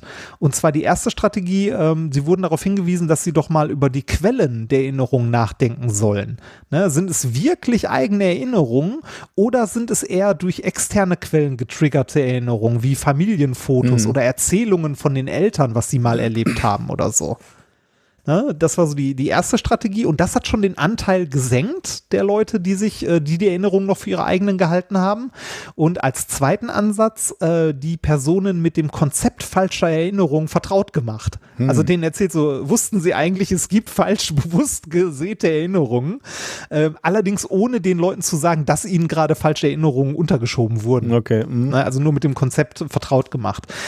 Ähm, das Ergebnis insgesamt nach diesen Strategien, also nach diesen Erklärungen, war, dass ähm, die Qualität der Erinnerung äh, stark gesunken ist. Und zwar bei starker Suggestion waren nur noch 23 Prozent überzeugt und bei schwacher nur noch 15 Prozent von ihren falschen Erinnerungen. Okay. Also äh, hilft es schon mal, wenn die, man den Leuten sagt, denk drüber nach, ob das wirklich deine eigene, also denk drüber nach, äh, also nicht, äh, nicht denk drüber nach, ob es deine eigene Erinnerung ist, sondern denk drüber nach, woher du diese Erinnerung hast oder diese, ähm, dieses Ereignis, wie das stattgefunden hat, in welchem Rahmen und so. Und halt, wenn man denen danach noch erzählt, hören, hört mal, es gibt sowas wie falsche Erinnerungen. Das äh, hilft schon enorm, diese falschen Erinnerungen halt, ähm, ja, zu erkennen ist das also ist zu stark, sondern eher ähm, die In Erinnerungen in Zweifel, ne? genau in Ja. Frage zu stellen. Ähm, Aber das klingt Das ja fast zu, zu gut, um wahr zu sein. Also einfach nur so ein bisschen anregen, mal drüber nachzudenken. ja, aber das, äh, also das, das Ganze hat auch Einfluss auf die Qualität der echten Erinnerungen. Oh. Also auch die echten Erinnerungen leiden ein bisschen darunter, aber deutlich weniger als die falschen Erinnerungen. Hm. Das heißt, äh, dadurch lässt, also kann man sagen, der Effekt lässt sich darauf zurückführen, äh, dass die Leute hier wirklich anfangen, die Informationen zu hinterfragen und besser zu beurteilen und nicht einfach nur allgemein skeptisch gegenüber ihren eigenen Erinnerungen im Allgemeinen werden. Ja? Aber ist das irgendwie ein, ein Satz an Fragen oder Techniken, die man jetzt äh, anwenden kann? Also die man irgendwie sich so. Ja. Nee, es, es, es, es geht an der Stelle eher darum, ähm, die, die Menschen kurz aus ihrer Denkweise herauszuholen, also kurz in ihrer Denkweise zu unterbrechen, in der sie versuchen, gerade sich stark an etwas zu erinnern. Also stark, äh, also die, die Menschen versuchen in dem Stuhl, also in dieser, äh, in diesen Fragen ja, die versuchen sich an äh, Dinge zu erinnern, die ja da sein müssten, weil denen ja gesagt wird, hier, das hatten sie ja, ne, das haben ihre Eltern angegeben oder sonst was. Äh, und wenn man die da kurz rausholt, das reicht wohl schon, dass man äh, den falschen Informationen weniger vertraut. Mhm. Okay. Das, das Positive daran ist, ist, dass der Proband nicht wissen muss, ob eine Erinnerung richtig oder falsch ist.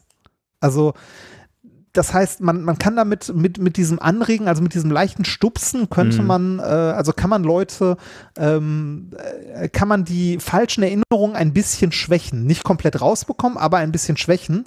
Und ähm, äh, zu guter Letzt, die haben noch ähm, nach den originalen Interviews und dem, äh, die, also dem, dem Aufklären, also nicht aufklären, aber dem, äh, dem Sagen, ne? also hier, dass es auch falsche Erinnerungen und so weiter gibt, haben die nochmal eine Folgeumfrage gemacht und zwar ein Jahr nach diesem Interview. Mhm.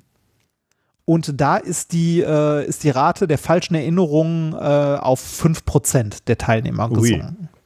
Also die falschen Erinnerungen waren dann nach einem Jahr ähm, halt deutlich, deutlich weg. Also aber wahrscheinlich haben die nicht dann weg, mit den Eltern gesprochen weniger. und gesagt, was, hab, was habt ihr denn da für einen Scheiß erzählt? Oder wussten Das ist, ein, äh, das ist ein Punkt.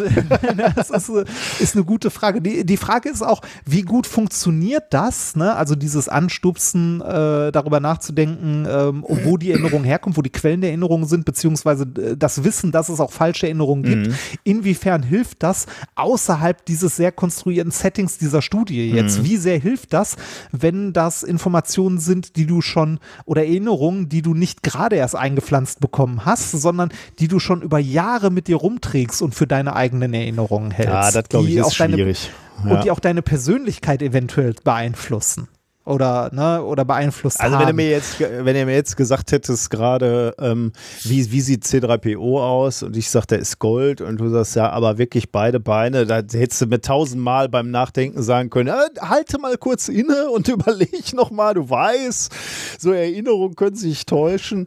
Äh, Ja. Da, da wäre ich nicht von abgewichen, keine Chance. Also äh, aber ich glaube, auf, auf der anderen Seite kann ich mir das sehr gut vorstellen, äh, vorstellen auch äh, mit, mit deiner Einleitung, dass das Gehirn eben wirklich ähm, diesen Wunsch hat, ähm, Lücken zu schließen. Lücken zu schließen, genau, so, so, ein geschlossenes Bild zu haben von Dingen. Und in dem Moment, wo, wo dir dann einer sagt, hier, äh, damals zu meinem Fahrrad hingefahren, äh, äh, hingefallen, welches, äh, welches Fahrrad war das nochmal, wie sah das aus? Und das Gehirn dann auch diesen Wunsch und diesen Druck hat zu sagen, ja, Moment, wie, wie war das denn nochmal? Äh, äh, ja. Und im Zweifelsfall sich was ausdenkt. Und dass, wenn in dem Moment der Moment kommt und du, du wirst gebremst und dir so gesagt, es kann gut sein, dass du dich nicht erinnerst und das ist auch okay, ähm, dass ja. du diesen, diesen initialen Druck und diesen Moment der Kreativität deines Gehirns, dass du den unterbrichst, das kann ich mir schon ganz gut vorstellen, ehrlich gesagt. Ja. Und vor Gericht wäre das natürlich hilfreich, ne, wenn du dann ja, äh, genau diese Frage stellst, oder wie, wie sah denn der,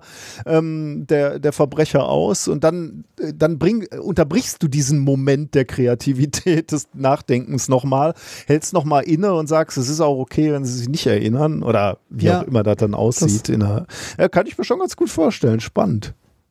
Ja, fand ich auch. Also überhaupt das, äh, also dieses Phänomen der falschen Erinnerung, also der Mandela-Effekt war mir ein Begriff, aber äh, dass das, äh, dass man das so untersuchen kann und dass, äh, also, dass man es, sagen wir so, dass man falsche Erinnerungen so gezielt pflanzen kann, dass man es in einer Studie benutzen kann, das finde ich schon ein bisschen gruselig. Da sieht man, wie beeinflussbar wir alle sind, ne?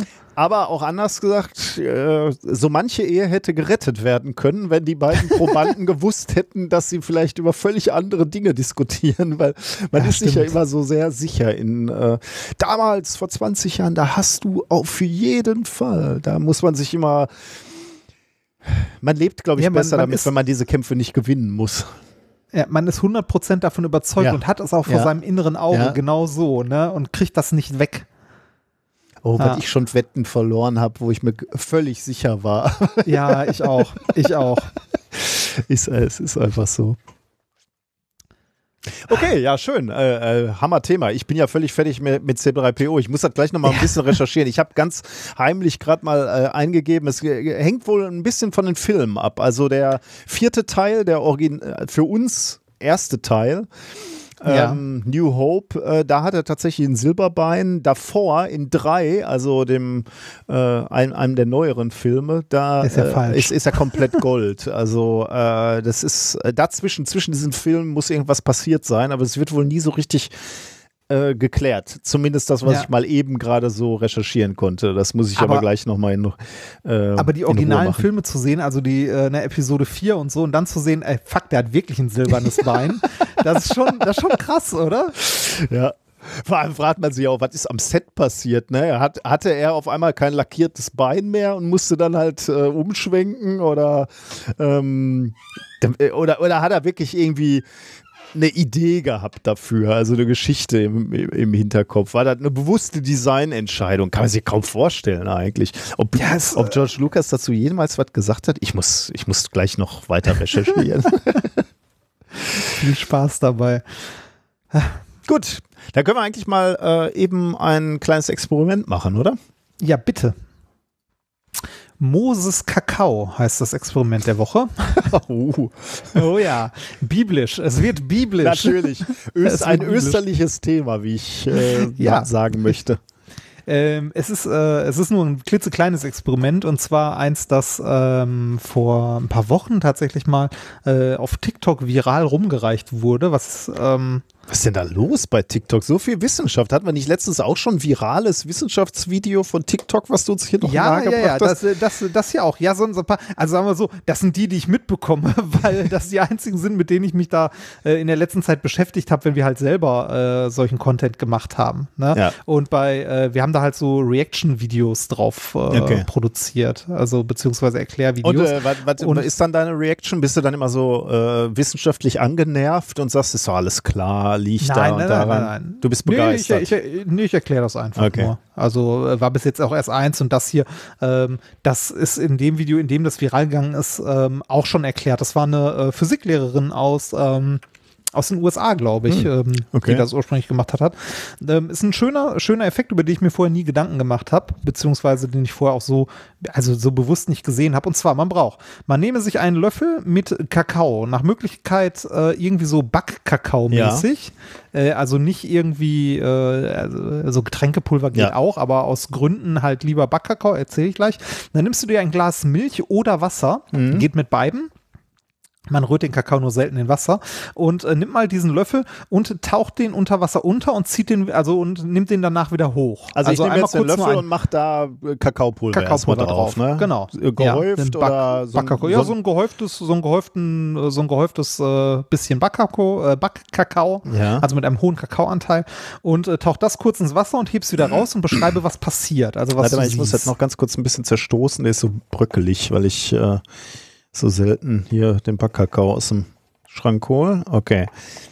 So, jetzt ist es soweit. Ich habe eine Menge drauf, mit der ich glücklich bin. Jetzt gehe ich unter Wasser.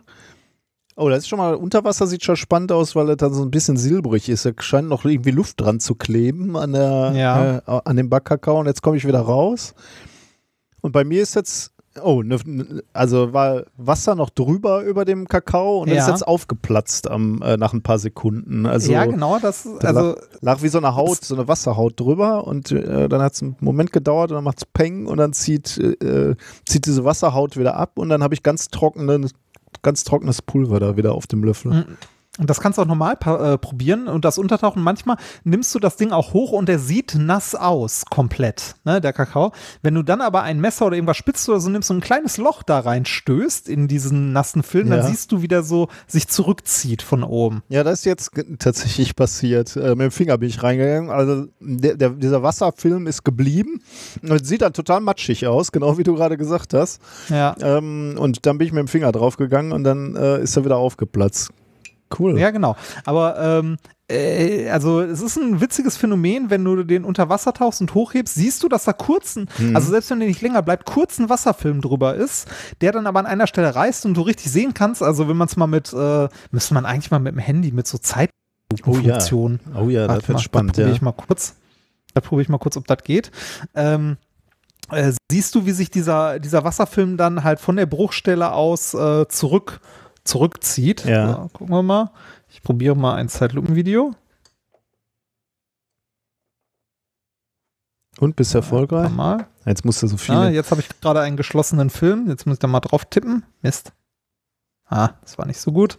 Aber ja, ich, gu ich gucke nachher mal, ob man da was sehen kann. Ja. Auf jeden Fall, ähm, man sieht, dass sich der, ähm, der Kakao nicht im Wasser löst, sondern sich ein Wasserfilm auf den Kakao legt. Mhm. Ja. Jetzt können wir fragen, woran liegt das? Wir wissen natürlich, äh, dass, äh, was fällt uns sofort ein? Welches Wort? Äh, Hydrophob. Richtig. Das liegt daran, das liegt daran, dass der, äh, das Kakaopulver ähm, ist hydrophob. Das äh, enthält ja auch einen gewissen Anteil an Fett und so weiter. Ähm, ist in Summe aber hydrophob und äh, löst sich damit nicht gerne in Wasser. Es würde sich gerne in Fett lösen. Das ist lipophil. Ähm, aber bei Milch ähm, reicht das Fett in der Milch nicht. Also selbst so 3,5 Prozent äh, fettige Milch reicht nicht aus, um da halt nennenswert den Kakao drin zu lösen. Deshalb ist es mit äh, Backkakao auch schwierig, den in Milch zu lösen. Also wenn du dir so ein Glas Ja, Milch nimmst, okay. einen Löffel Backkakao, weil du sagst, ich will nicht so ein süßes Zeug haben, sondern ich möchte eigentlich was Kakaoiges haben und versuchst das da drin zu lösen, das funktioniert nicht. Also nicht ordentlich, weil der halt einfach verklumpt. Weil er hydrophob ist und das Wasser jetzt mit der Oberflächenspannung so einen Film darüber bildet. Und wenn der an einer Stelle reißt, dann kannst du halt beobachten, wie das halt durch die Oberflächenspannung zur Seite gezogen wird und wieder so aufreißt. Ja, ja. Ne, weil halt das Kakaopulver an sich hydrophob ist. Ähm, und das kannst du beliebig oft im Grunde wiederholen. Ähm, du kannst jetzt trotzdem dir einen Kakao machen, der nicht äh, mit Zucker und so aus diesen Getränkepulvern gemacht wird, sondern aus Backkakao. Der Trick ist, ein bisschen Milch oder Wasser oder was auch immer zu nehmen und da drin, also ein ganz, ganz klein bisschen, und da drin den ähm, Kakao schon mal glatt zu rühren. Mm, ja. Warum funktioniert das besser? Weil wir dort aufs Volumen gesehen äh, mehr mechanische Energie quasi einbringen. Also man kann das besser durchmengen. Während du bei einer großen, bei einer großen äh, Menge an Milch oder Wasser, du das ja verrührst und das immer zu den Seiten ausweichen kann. Quasi. Also, ne, da, du kriegst nicht so, also du kriegst die mechanische Energie nicht so da reingerührt. Ja, quasi kann man sich vorstellen, ja. so gut. Mit so ein bisschen geht das und dann ähm, schaffst du es, eine Suspension herzustellen. Also es ist immer noch nicht ordentlich aufgelöst, aber durch die, du kannst es besser da drin verteilen, verreiben quasi. Und wenn du das dann mit Milch oder so aufgießt, dann hast du schon sehr, sehr viele kleine Partikel, die sich halt besser verteilen da drin. Ja, äh, spannend.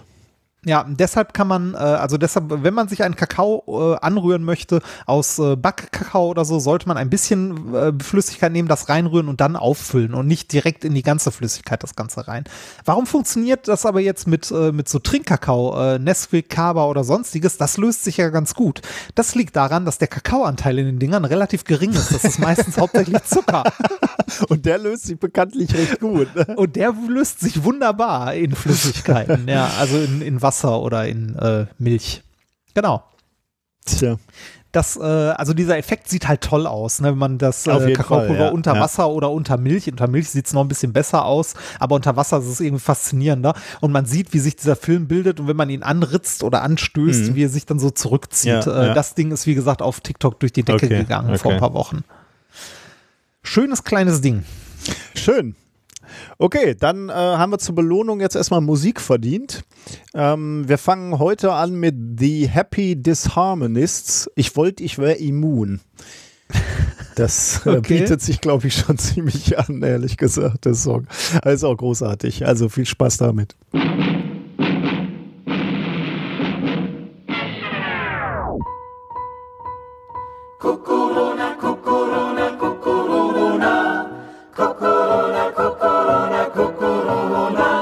Ich wollte, ich wär immun, ich könnte alles tun. All das, was grad verboten war, wegen Corona. Jetzt schimpfte kein Gendarm, nehm ich dich in den Arm. Und auch ein Küsschen hier und da, ach wär das wunderbar. Ich dürfte wieder ins Büro. Es wär wie früher, heul Rio. Ich wollte, ich wäre immun, ich würde alles tun. All das, was grad verboten war, wegen Corona.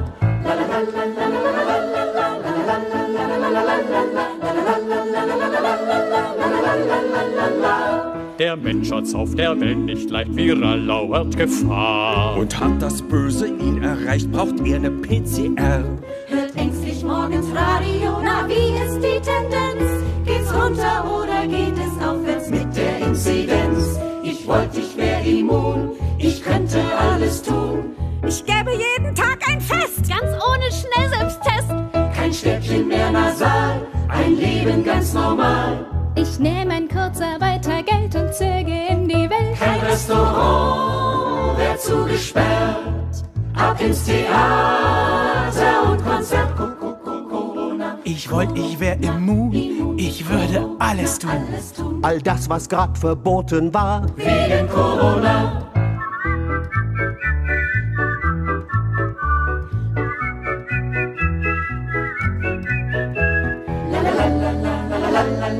Und wäre ich Jens Spahn, dann hätte ich's getan. Für jeden Fix zwei Spritzeleien, die kämen in das Ärmchen rein. Das ginge zacki zack, die Ämter wären auf Trab.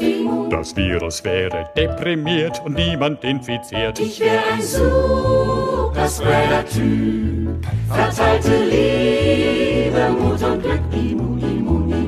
Ich wollte, ich wär immun, ich hätte mehr zu tun. Das Leben wäre sorgenfrei und der Quatsch vorbei.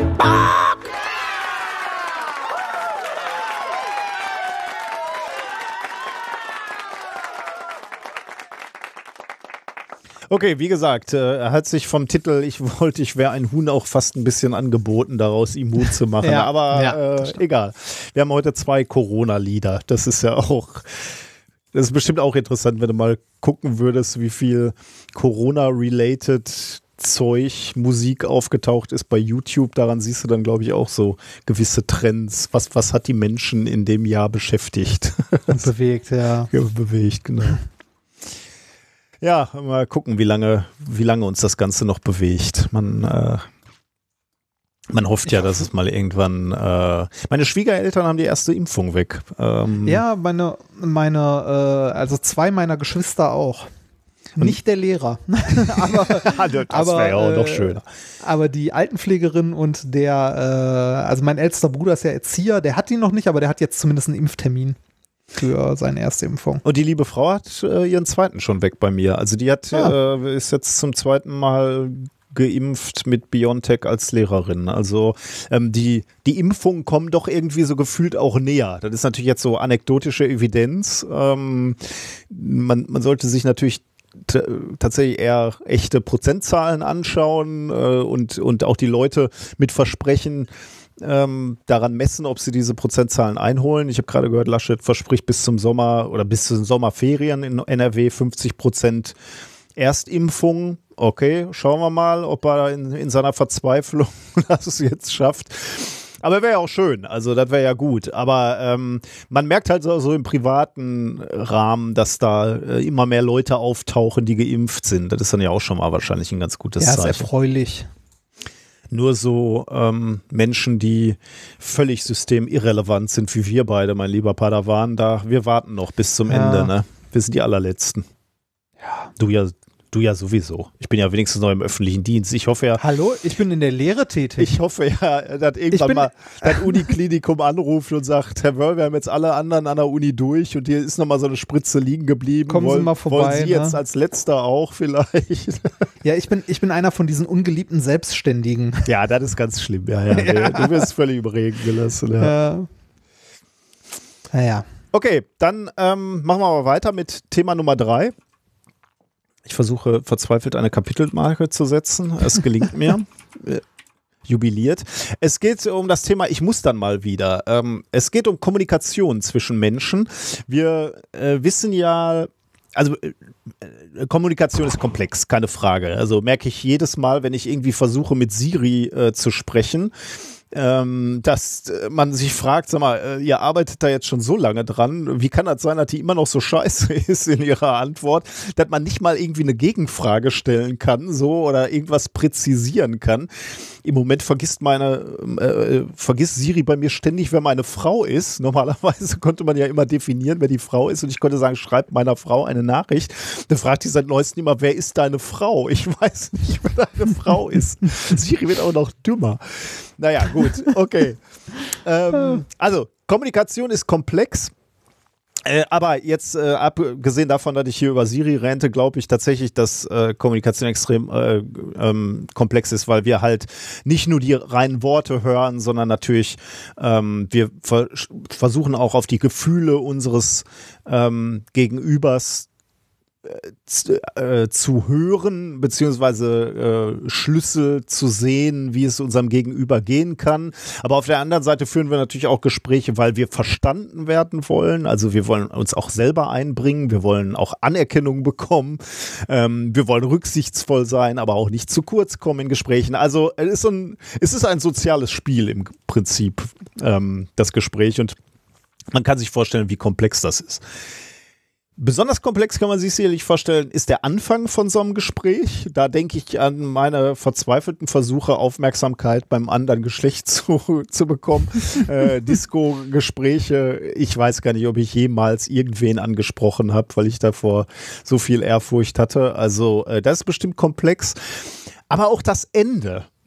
Äh, wir kennen, und du kennst auch diese, diese Situation, wo du so denkst, du bist in so einem Gespräch und denkst so, boah, das könnte jetzt langsam zu Ende gehen, aber wie beendet man jetzt dieses Gespräch? Wie komme ich aus diesem Gespräch raus? Ähm, das kennst du auch, oder? Nein, gar nicht. nee, äh, man, also ich glaube, jeder, jeder von uns kennt so Menschen, mit denen man sich unterhält, oder auch manchmal Menschen, mit denen man sich sogar gerne unterhält, die aber nicht zum, also die nicht zum Punkt kommen. Also be beziehungsweise die, die, die, die zum Punkt gekommen sind, aber nicht mehr weitergehen. also, Ich dachte tatsächlich, das ist für dich vielleicht nicht ganz so schlimm. Ich äh, bin, glaube ich, von uns beiden derjenige, der noch ein bisschen ungeduldiger ist. Ich glaube, du kannst auch, ähm, du hast etwas mehr Toleranz noch zuzuhören und äh, eins, eins meiner ersten Handys konnte einen Anruf simulieren. Das war ein das ist eigentlich geil. Und das, war noch so ein, so ein Klapphandy, so ein altes, noch, oh- also nichts Ah, mit Smart geil. oder so. Da musstest du die, ich glaube, die Lautstärke-Taste Minus musstest du irgendwie fünf Ah. Sekunden gedrückt halten oder so, dann hat das einen Anruf simuliert. Und das war ein eingebautes Feature? Ja, Oder war das, war ein Upgrade, was du da irgendwie drauf gemacht hast? Nee, nee, das war ein eingebautes, Wow. da konntest du nichts drauf machen. Das war so, ne, so, so 32-10-Zeit war das. Okay, das ist natürlich mal eine Aussage. Also, wir sehen, an diesem technischen Gerät sehen wir die Notwendigkeit Möglichkeit dieser Studie, nämlich genau ähm, diese, dieses Problem, Gespräche zu beenden. Wir können es nicht, wir wissen, wir finden einfach nicht, wo der richtige äh, Zeitpunkt ist, wann ist es zu spät, wann ist es zu früh und deswegen brauchen wir ein technisches Hilfsmittel. Unser Telefon muss schellen, damit wir nicht jedes Mal sagen müssen, ich hole mir mal noch eben Bier oder ich hole mir noch mal eben Kaffee, um Gespräch zu beenden. Reini drückt auf eine Taste, das Gespräch ist be beendet. Ja. Also, wir haben alle das Gefühl und es gibt offensichtlich technische Lösungen für diese Situation, dass wir Gespräch nicht beenden können. Und ähm, es gibt uns jetzt eine Studie aus Harvard Recht. Ähm, die haben nämlich genau das untersucht, ähm, dass ein Gespräch zum richtigen Zeitpunkt, und mit richtig meine ich jetzt, dass es sich für beide Parteien, also für bei, beide Personen richtig anführt, der, der richtige Zeitpunkt ist. Ein Gespräch zu diesem richtigen Zeitpunkt zu beenden, ist fast ein Ding der Unmöglichkeit.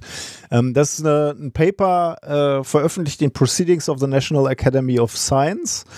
Äh, 9. März 2021 mit dem Titel Do Conversations End When People Want Them to? Ähm, zwei Teile hatte diese Studie. Die eine, würde ich sagen, ist methodisch möglicherweise so ein bisschen äh, schwach, aber trotzdem interessant, weil sie stützt dennoch äh, ne, die, die Ergebnisse aus, der, aus dem zweiten Teil.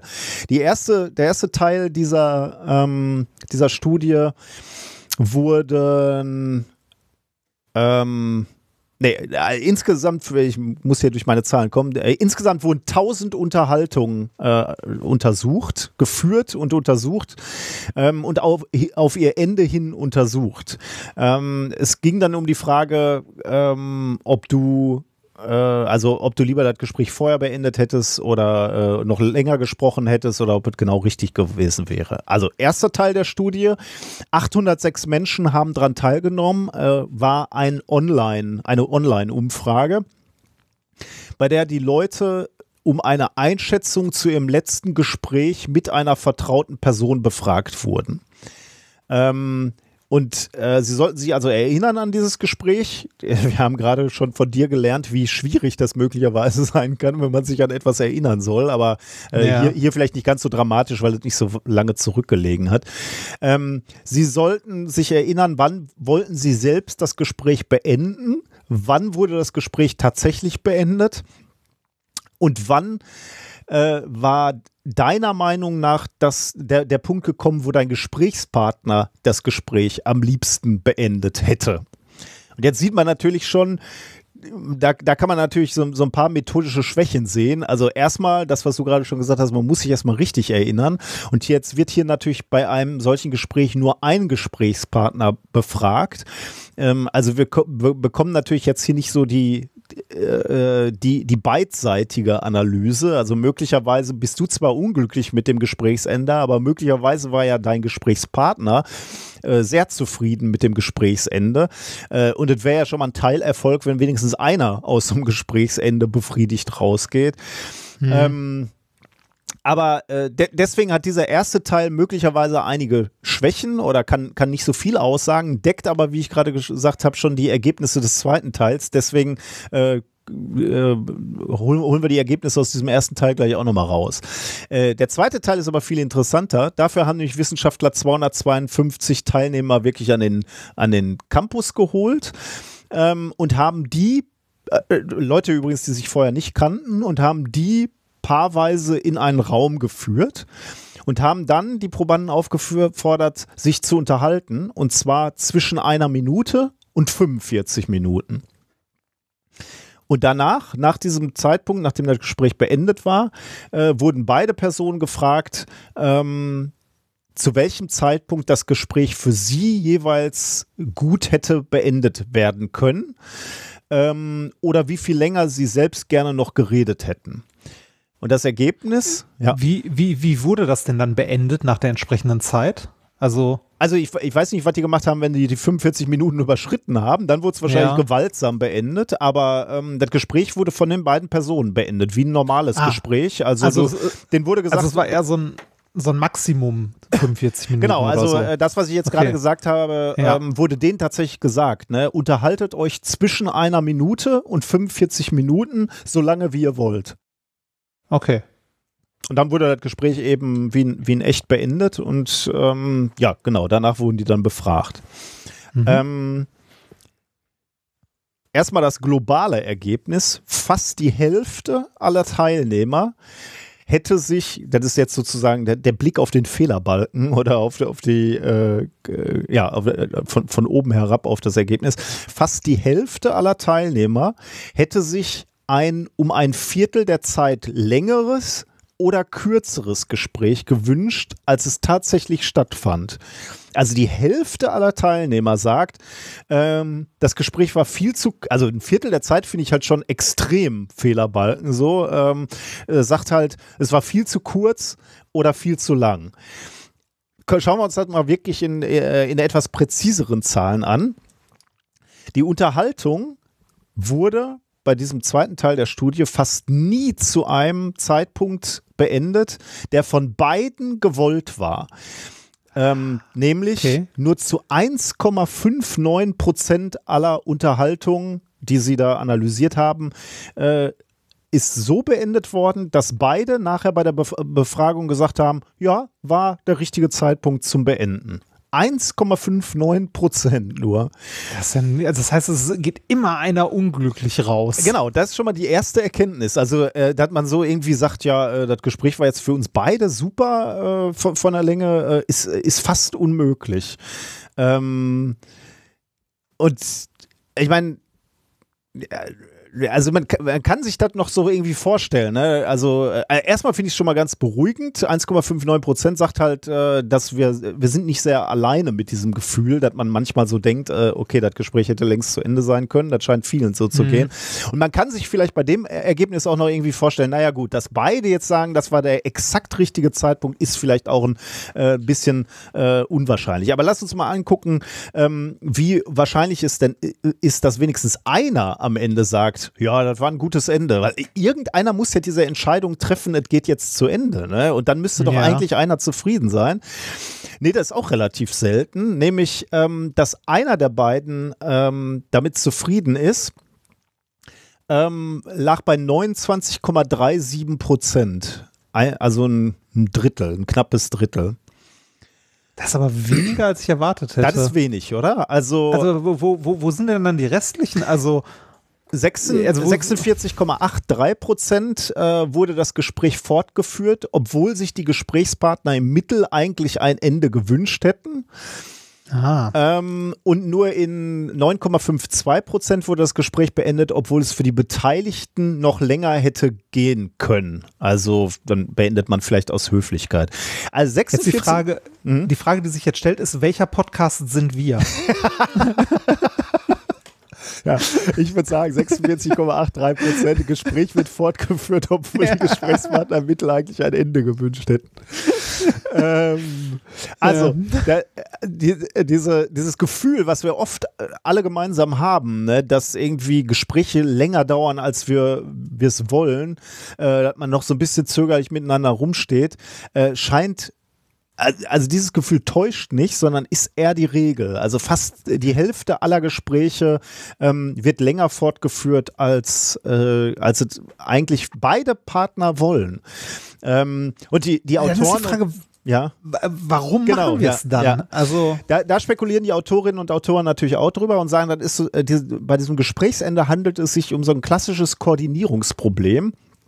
Ähm, dir geht es nicht nur um dein eigenes Bedürfnis und du denkst so, boah, scheiße, das reicht mir jetzt, jetzt wird's langweilig, sondern du möchtest den Wunsch deines Gegenübers auch erfüllen. Also du guckst, versuchst ein bisschen rauszufühlen, hat dein Gegenüber denn noch Bock, sich mit dir zu unterhalten? Und wenn, wenn du das Gefühl hast, ja, dann ziehst du das Gespräch eher länger. Jetzt könntest du halt sagen, ja, aber woran solltest du erkennen, dass dein Gegenüber ähm, äh, eigentlich sich hier auch das Gesprächsende wünscht? Und das ist tatsächlich schwierig, weil selbst wenn dein Gegenüber auch keinen Bock mehr hat, sich mit dir zu unterhalten, wird er es tunlichst vermeiden, dir es zu signalisieren. Da sind wir nämlich wieder bei diesem so sozialen Spiel. Er will dir ja auch nicht das Gefühl geben, dass du ihn langweilst. Das heißt, er wird diese, diese Signale, die er vielleicht unterbewusst senden könnte, wird er eher unterdrücken. Das heißt, du willst das Gespräch beenden und denkst so, hoffentlich ist es für den anderen, äh, vielleicht ist es für den anderen auch so äh, langweilig. Du guckst dann aber und kriegst keine Signale, die das suggerieren. Und dann ziehst du das Gespräch eher länger.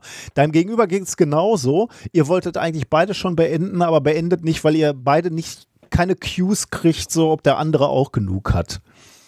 Das heißt, man könnte jetzt so, man könnte als Lösung halt sagen, so äh, lieber mal zu früh abbrechen als zu spät. Ja. Das, das ist so ein bisschen, das ist so ein bisschen äh, von, von irgendwie so Leuten, die sich treffen, irgendwas unternehmen, so, ähm, äh, weiß ich, ich habe das Gefühl, das kommt häufiger vor im so in diesem, also im sozialen Kontext, ist so, ähm, dass man, dass äh, beide Parteien oder mehrere Parteien Sachen machen, auf die eigentlich keiner Bock hat, Ja, Wahnsinn, ne? Aber, aber die dann trotzdem gemacht werden. Also hier jetzt das Gespräch, aber auch irgendwie so, ne? Wir können doch Minigolf spielen am Wochenende. ne? Und äh, der eine denkt so, ja, damit der andere das macht. Also, äh, dass, dass das immer nur so ein, ähm, äh, ja, also eine soziale Konvention ist, um den anderen nicht vom Kopf zu stoßen, aber alle eigentlich viel glücklicher wären, wenn man es, also wenn man einfach seine Ruhe hätte.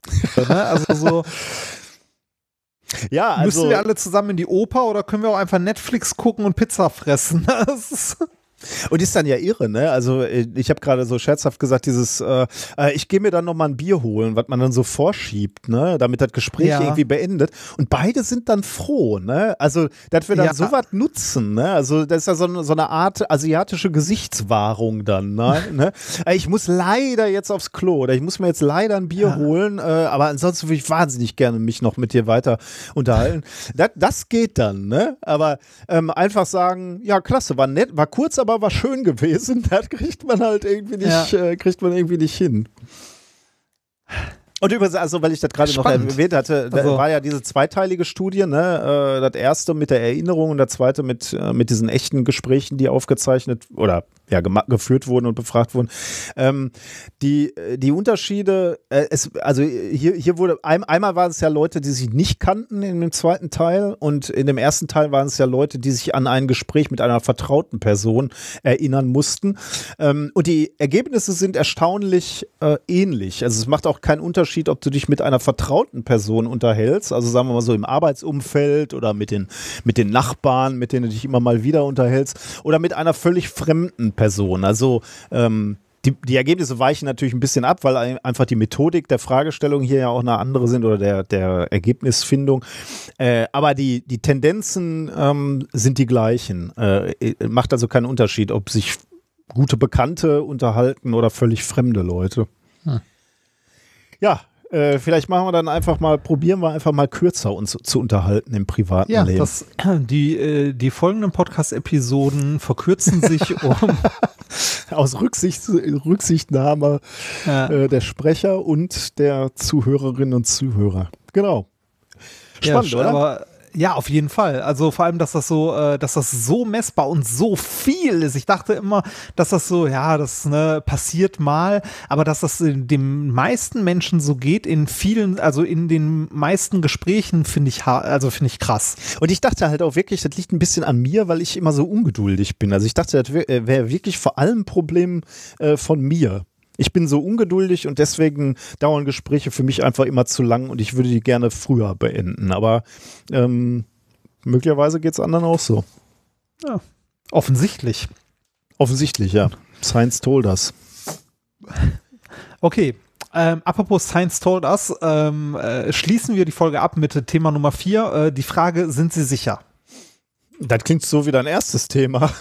Ein, äh, hat auch sehr viel Ähnlichkeiten tatsächlich. Und zwar äh, geht es hier jetzt allerdings nicht um falsche Erinnerungen, sondern um falsche Nachrichten und soziale Netzwerke. Oh, Ist ein also- sehr aktuelles Thema. Äh, Genau, es, also es geht um äh, es geht um soziale Netzwerke, äh, sei es jetzt Facebook, Telegram oder was auch immer. Ne? Also auch wenn Telegram ein Messenger ist, aber irgendwie ist das auch. Also ich finde, man kann Telegram auch als soziales Netzwerk begreifen, weil es die gleichen Funktionen irgendwie hat. Man kann Leuten folgen, man kann sich Newsfeeds quasi laufen lassen, die teilen und so. Ich finde, Telegram ist mehr soziales Netzwerk als ähm, äh, als Messenger irgendwie, zumindest so wie es genutzt wird. Ähm, und äh, um Fake News in diesen sozialen Netzwerken. die, also so Falschnachrichten, äh, wir sagen ja mittlerweile Fake News, früher hat man gesagt Lügen, ähm, ähm, verbreiten sich ja in so sozialen Netzwerken oder können sich da mit einer unvorstellbaren Geschwindigkeit verbreiten, was früher gar nicht, äh, ähm, für, also vor den sozialen Netzwerken so gar nicht vorstellbar gewesen wäre, weil irgendwie so, äh, da gab es halt die Nachrichtensendungen, ne, aber äh, da gab es halt äh, Gerüchte von der, von, also in im Ruhrgebiet gab es vor den, also das, sagen wir mal so, das älteste soziale Netzwerk, das es gab, der älteste Newsfeed, ne, war die, äh, war Tante Erna am Fenster nebenan, die den ganzen Tag am Fenster hing, oder? Das ist so Ruhrgebiet, oder? und die, die Parallele ist wirklich äh, ist groß, weil da war auch vieles Fake News. Da Ja, stimmt halt richtig. auch vieles nicht mehr. Richtig. Hast du schon das- gehört? Ja, genau, aber, aber das, das war so im kleinen Teil. ne? Ich Ja. habe da wen gesehen, ne? die, Ja. die, die hatte wieder Besuch von zwei Männern. Die hatte, genau, die hatte wieder so einen kurzen Rock an. Ja, genau. Also äh, wirklich, wirklich schlimm. Also, äh, aber ne? Äh, In sozialen Netzwerken heute verbreiten sich solche Fehlinformationen, die, äh, seien sie jetzt gezielt oder ungezielt gestreut, äh, mit einer Reichweite und einer Geschwindigkeit, die ihresgleichen sucht, also die damals ähm, unvorstellbar war. Jetzt könnte man sich die Frage stellen, warum? Warum teilen Leute sowas? Warum teilen Leute Falschmeldungen? Erkennen sie nicht, dass die Nachricht falsch ist? Machen sie das mit Absicht, weil sie irgendwie ein größeres Ziel verfolgen? Sei es jetzt ein politisches oder sonst was? Also warum verbreiten sich Falschnachrichten in sozialen Netzwerken so unglaublich gut? Hm. Das äh, eine Frage, der man mal nachgehen könnte. Ne? Und das haben ein paar Forscher aus Kanada gemacht und sind dem, also haben sich das Ganze mal ein bisschen genauer angeguckt und sich die äh, Frage dann auch gestellt, was könnte man dagegen tun, dass sich Falschnachrichten so, also so unglaublich äh, schnell verbreiten. Ähm, Fake News einzudämmen wird auf so Plattformen wie Twitter, Facebook und so ja schon versucht. Ne? Also Twitter ähm, hat zum Beispiel, sobald du irgendwie Covid-19 als Keyword drin hast, hast du einen Banner dran, dass ne, äh, hier Vorsicht, ähm, Informationen zum Infektionsgeschehen, äh, informieren Sie sich da mal hier unter folgender Adresse am besten. Oder ähm, Facebook markiert auch ähm, Posts, die zu Themen sind, die diskutiert sind oder mal gecheckt werden müssten, die halt äh, fragwürdig sind, also die der Algorithmus als fragwürdig erkannt hat. Also es passiert schon in uns sozialen Netzwerken. Mittlerweile muss man aber auch sagen, dass sowas markiert wird. Da sind jetzt allerdings dann auch die Leute sehr schnell bei Fuß, äh, die halt sagen, Zensur, ne? Weil ähm, da bestimmt ja dann eine Entität, also hier das soziale Netzwerk oder der Algorithmus, die Betreiber, ähm, was denn als fragwürdige Information zählt oder was nicht. Ja? Da natürlich gibt's unabhängige, äh, also unabhängige professionelle Fact-Checker, die man halt, wo man das Ganze quasi mal gegenhalten könnte, sowas wie Mimikama oder ähnliches. Ähm, aber wenn das das Netzwerk an sich macht, ist die Macht natürlich bei einer Person, das ist irgendwie auch nicht das, was man zwingend so haben will, ne? sondern man hätte ja eigentlich irgendwie äh, lieber nicht, dass eine Instanz so großen Einfluss hat, sondern dass man vielleicht einen Mechanismus nutzt, schon auf psychologischer Ebene oder so, der das Verteilen, also der beim Verteilen von Fake News ansetzt und so eine Welle von Fake News vielleicht ausbremsen kann.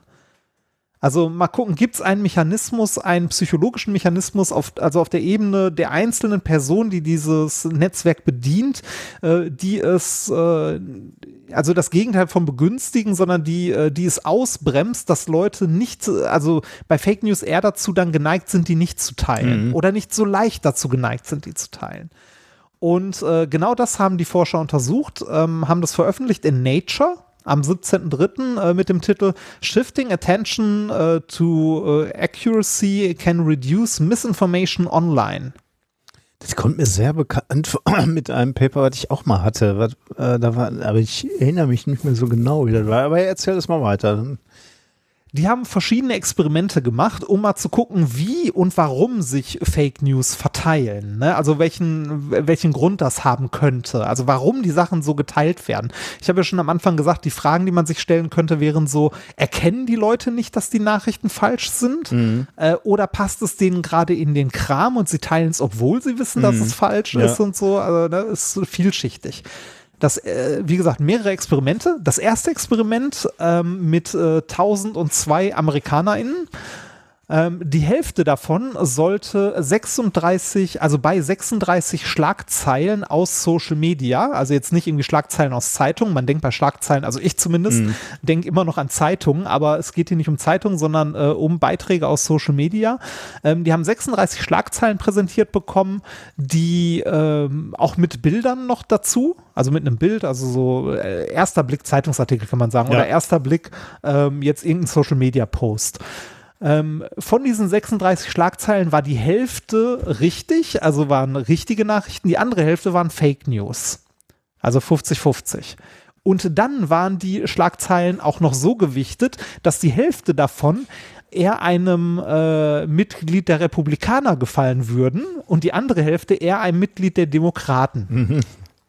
Also auch noch äh, politisch ge, ähm, gewichtet Hälfte Hälfte, sowohl die Fake News als auch die richtigen Nachrichten. Also ne? und ähm, das äh, also diese Schlagzeilen, die die äh, Leute dann beurteilen sollten, ob sie richtig, also äh, richtige Nachrichten sind oder Fake News, passten also zum Teil zu den politischen Ansichten der Probanden oder dem genau entgegengesetzt. Ja, ja. So, ähm, die sollten nicht mehr machen, als einfach nur beurteilen, ist die Schlagzeile richtig oder ist das ein Fake News? Mehr nicht. Die andere Hälfte dieser 1000 äh, Versuchsteilnehmer ähm, sollte dagegen beurteilen, ob sie eine Schlagzeile, die sie da gelesen haben, teilen würden oder nicht. Okay. So, bei der ersten Hälfte wurde also nur explizit nach der Richtigkeit Mhm. gefragt, ob die Schlagzeilen richtig sind oder nicht.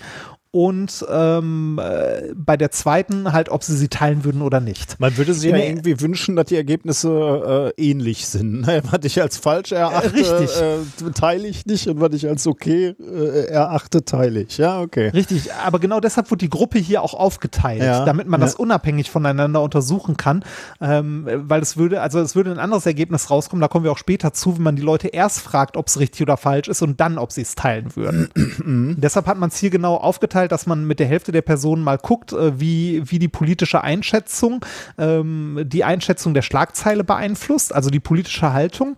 Ähm, und bei der anderen Hälfte, ähm, wie sehr, also wie, wie geneigt man dazu ist, es zu teilen oder nicht, wenn es denn der eigenen politischen Meinung entspricht oder nicht. So, in der ersten Hälfte, die die nur beurteilen sollten, beziehungsweise explizit nach der Richtigkeit gefragt wurden, ähm, ob die Schlagzeile denn stimmt oder nicht, also ob es Fake News sind oder nicht, da ähm, wurden die richtigen Schlagzeilen signifikant häufiger als solche beurteilt. Also, ne, ähm, bei den, äh, also die, die wurden halt gefragt, hier, Schlagzeilen, sind die richtig oder falsch? Da wurden die, die keine Fake News sind, auch häufiger als solche beurteilt. Okay. Ne? Und die Fake News halt häufiger als äh, Fake News Ja, tatsächlich. okay. Dabei haben die politisch passenden, also zur Eigenmeinung passenden Nachrichten ein bisschen häufiger ähm, Zustimmung bekommen als die nicht passenden. Gut, würde man auch erwarten, ne? Genau, aber der Effekt, also trotzdem hat Du bist ein wurde bisschen halt beurteilt, du bist ein bisschen, du hast leichte Vorurteile in die eine Richtung, aber Genau. Äh, Okay. Unabhängig jetzt davon, ob jetzt äh, links, rechts oder wo auch immer deine politische, Mhm. äh, dein politisches Herz schlägt. Aber die politischen wurden ein bisschen häufiger äh, halt äh, als äh, richtig wahrgenommen, als die, ne, also die der eigenen politischen Meinung entsprechen, Mhm. als die, die es nicht tun.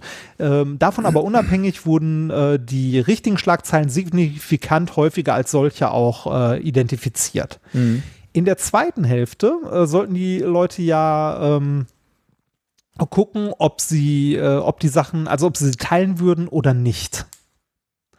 Und äh, die hier hatte die politische Passform, also ob es politisch meiner Meinung passt oder nicht, einen deutlich größeren ja, Einfluss. okay, also äh, eine politische Agenda steckt dann dahinter. Ne? Du weißt zwar, dass möglicherweise irgendwas nicht richtig ist, aber Ja, ja, das muss, aber, das muss aber nicht mal bewusst sein. Ne? Okay. Also äh, es, es kann ja auch sein, dass du sagst, also dass du eine Schlagzeile hast, die passt in deine politischen Ansichten, ne? Und da tendierst du eher dazu, die zu teilen. Ob die jetzt richtig ist oder Okay. nicht, steckt, äh, Ja. steht erstmal dahinter. Der- Weil danach wurde in der zweiten Teil, also im zweiten Teil ja auch nicht gefragt, Mhm. äh, beziehungsweise in der zweiten Hälfte. Denen wurden nur die Schlagzeilen präsentiert und gefragt, würden sie die teilen oder nicht. ja. Und äh, da sind 37,4 Prozent äh, teilten Nachrichten, die zwar falsch waren, aber zu den politischen Ansichten passten. Und das, obwohl in der anderen Gruppe nur 18,2 Prozent äh, diese Schlagzeilen als korrekt beurteilt haben. Das heißt, äh, obwohl den Leuten, also obwohl die äh, Schlagzeilen indirekt, also obwohl die Schlagzeilen eigentlich als falsch, ne, also eher, obwohl die Leute eher dazu äh, urteilen würden, dass diese Nachrichten falsch sind, ist die andere Gruppe trotzdem gewillt, die zu teilen, auch wenn, also wenn die der politischen ähm, Überzeugung Ja, entspricht. ja. Äh, ne? Also ob es unseren Überzeugungen entspricht oder nicht, hat also äh, einen Einfluss, ist also nicht verwunderlich. Ne? Jetzt ist die Frage, die sich nur auftut, ob das eine bewusste Entscheidung Mhm. ist oder nicht. Ne? Und ähm, eine Umfrage unter den äh, gesamten Teilnehmern hat ergeben, dass es den Personen, egal äh, zu welchem politischen Lager sie jetzt gehören, eigentlich wichtig ist, richtige Informationen zu teilen. Es ist denen nicht egal, ob die Informationen richtig sind oder ob es Fake News sind Okay. Sondern sie haben schon den Anspruch, also alle haben den Anspruch, richtige Informationen zu teilen. Dann können wir sich aber dann wieder die Frage stellen, aber warum teilen sie dann falsche Nachrichten? Um das zu, also um das weiter zu untersuchen, hat man ein zweites Experiment gemacht mit 1500 Probanden und ähm, da war dann die Frage, äh, würden Sie diese politische Nachricht im Social Media teilen? Beurteilen Sie vorher aber bitte zuerst diese zufällig, äh, zufällige und nicht politische Schlagzeile. Also eine, die Also- völlig nichts damit zu tun hatte. Genau, die nichts damit zu tun hat. Also irgendeine Schlagzeile, die nichts mit Politik zu tun hat, aber da sollten Sie beurteilen, ob die richtig oder falsch ist und danach dann sagen, ob Sie diese politische Schlagzeile hier im Social Media teilen, teilen würden würden. oder nicht. Also mit anderen Worten, da wird so ein bisschen der, das Schwurbelradar schon mal äh, justiert in gewisser Weise, so ein bisschen geguckt, sensibilisiert für, äh, im Internet gibt es auch äh, ja, Falschmeldungen. Ja, genau. Genau, also sie, sie wurden mit der Nase drauf gestoßen quasi, dass es die Eigenschaft der Richtigkeit einer Nachricht gibt oder halt nicht, ne? Äh, also wo sie vorher vielleicht nicht drüber nachgedacht haben, aber da wurden sie quasi mit der Nase drauf gestoßen und wenn dem so war, dann wurden weniger Falschnachrichten geteilt. Ui. Auch wenn sie zum Elit äh, politischen Interesse passten. Krass. Also wenn den, okay. wenn den Leuten vorher noch mal ins Gedächtnis gerufen wird, so hey, hier, hör mal, es gibt auch falsche Nachrichten und dann würdest du die hier teilen. Dann werden also dann sind signifikant weniger Falschnachrichten, die geteilt werden, auch wenn sie zum Fall, also zum persönlichen Interesse passen. Und mit dieser Erkenntnis haben die, äh, haben die Forscher hier ein weiteres Experiment gestartet und zwar einen Feldversuch, kann man so sagen, auf Twitter. Die haben, äh, die haben Bots erzeugt und diese Bots haben Nachrichten geschrieben an 5379 äh, Nutzer und Nutzerinnen, die äh, relativ regelmäßig äh, Links von irgendwelchen Fake News Seiten oder Seiten, auf denen auch vermehrt Fake News auftauchen, teilen. Ja? Und äh, in dieser Nachricht äh, wurden sie gefragt, also so eine persönliche Nachricht, ähm, äh, ob Schlagzeile XY richtig ist oder nicht. Also einfach irgendeine Schlagzeile. Also die haben quasi äh, nicht wahllos, also äh, so ein bisschen wahllos schon, aber halt Leute, die dazu tendieren, Sachen von Fake-Seiten zu teilen, angeschrieben und gefragt, übrigens, Schlagzeile XY hier, die, ne, also äh, weiß ich nicht, äh, Männer mit braunen Haaren essen gerne Pfannkuchen, mehr als Männer mit, äh, mit blonden Haaren, ist das richtig oder falsch? Und äh, haben dann die Accounts 24 Stunden nachdem sie die Nachricht geschickt haben, weiter beobachtet. Und es hat sich gezeigt, dass in den folgenden 24 Stunden, nachdem sie diese Nachrichten verschickt haben, der, äh, die Accounts messbar mehr Nachrichten von Seiten geteilt haben, die Fact-Checker, also professionelle Fact-Checker, höher ranken. Okay. Das ist ja krass, okay. Ja, Das schon heißt, cool, ne? Um, die, um die Diskussionskultur im Internet zu verbessern, müsste man gelegentlich mal so äh, Kalibrierungsfragen stellen. Ja, genau. Das, das ist die Frage, ob, also, ne, äh, wäre das eine, wäre das eine Option, dem entgegenzuwirken, also der Verbreitung von Fake News, die Leute häufiger daran zu erinnern, dass es Fake News gibt. Also nicht, dass XY eine Fake News ist, so wie es jetzt halt dran steht, weil dann äh, hast du ja wieder diese, äh, diese eine Entität, die da eingreift, sondern eher so das Gespür beziehungsweise äh, das Bewusstsein dafür wieder zu wecken, dass es auch Falschnachrichten gibt. So, ne, so eine Frage wie, sind Sie sicher, dass Sie das teilen wollen? Es gibt auch Falschnachrichten. ja. ja, aber da würdest Ja. du wahrscheinlich dann irgendwann wegklicken, ne? Also das würde, wenn, wenn Ja, genau, das wird irgendwann nerven, Wenn ne? Twitter So. das, das implementieren würde, natürlich immer so ein, äh, die, diese, diese Sicherheitsabfrage noch äh, beantworten Ja. muss, das hätte halt irgendwann keinen Effekt mehr einfach. Ne? Da gäbe es irgendwann Tools, die das umgehen. Das auch noch, ja, genau. Ja. Aber der, der, das andere, was du jetzt in der Studie vorgestellt hast, ist ja wirklich so ein aktives Fragen. Ja. Ne? Beurteile du selbst, äh, wie du das hier siehst. Äh, also da muss ja Ja, aber man, man, könnte so einmal im Monat äh, irgendwie, äh, um den Account weiter zu benutzen, musst du halt so drei Fragen schnell beantworten. wie lange hat der Effekt angehalten? 24 Stunden auf jeden Fall schon Ja, die- mal, ne? Haben die den also jetzt die, die, ja, die haben nur 24 Stunden halt hingeguckt, aber Mhm. da halt gesehen, dass äh, mehr von äh, qualitativ hochwertigen Seiten gete geteilt wurde. Dann in einem allerletzten Experiment haben sie dann, äh, um diese These zu untermauern, dass das halt funktioniert, 710 TeilnehmerInnen äh, genommen und die erst eine Schlagzeile beurteilen lassen, ob die richtig oder falsch ist. Ne? Und dann noch die Frage, ob sie die teilen würden oder nicht. Und äh, da fiel die Quote von Sachen, die geteilt wurden, also von äh, Fake News quasi, die geteilt wurden, von 30 auf 15 Prozent. Also es hat sich halbiert. Wenn die Leute erst beurteilen sollten, ob es richtig oder falsch ist und dann, ob sie es teilen oder nicht. Das heißt, 50 Prozent der vorher äh, geteilten falschen Schlagzeilen ähm, kann man auf Unachtsamkeit vielleicht zurückführen. ne? ähm, äh, und äh, ein, ein Drittel der geteilten falschen Schlagzeilen ähm, kann man sagen, wurde für wahr gehalten. Ja. Ja, wahrscheinlich, äh, ich meine, äh, wir haben ja auch schon Zeug geteilt, was nach sich nachher dann rausgestellt hat, äh, war gar nicht so. Ne? ja, genau. Geht halt, geht halt schnell. Geht halt ne? schnell, ne? Und äh, dann ärgert, beißt man sich natürlich auch in den Arsch und ärgert sich und denkt so, ah, mein Gott, da hättest du auch mal einen Moment hinterfragen können. Äh, nur weil das irgendwie jetzt gerade zu meiner Sicht der Dinge passt, da hast du dann Ja. den, äh, den schnellen Retweet-Button gehabt. Aber Aber genau das ist, wie du sagst, der schnelle Retweet-Button. In sozialen Medien tendieren wir nämlich dazu, und das ist auch das Prinzip und funkt, also deshalb funktionieren die Plattformen auch so gut, dass wir uns mit Inhalten tatsächlich nur sehr kurz auseinandersetzen und eher so aus einem Impuls heraus handeln. Ja, Und das ist wohl äh, ein, ein Grund, warum ähm, sich auch Fake News so gut verteilen.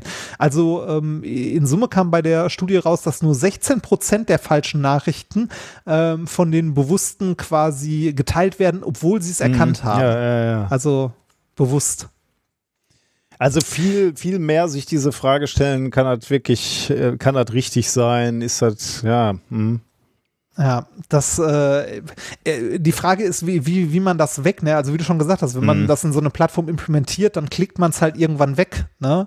Das ist so wie AGBs.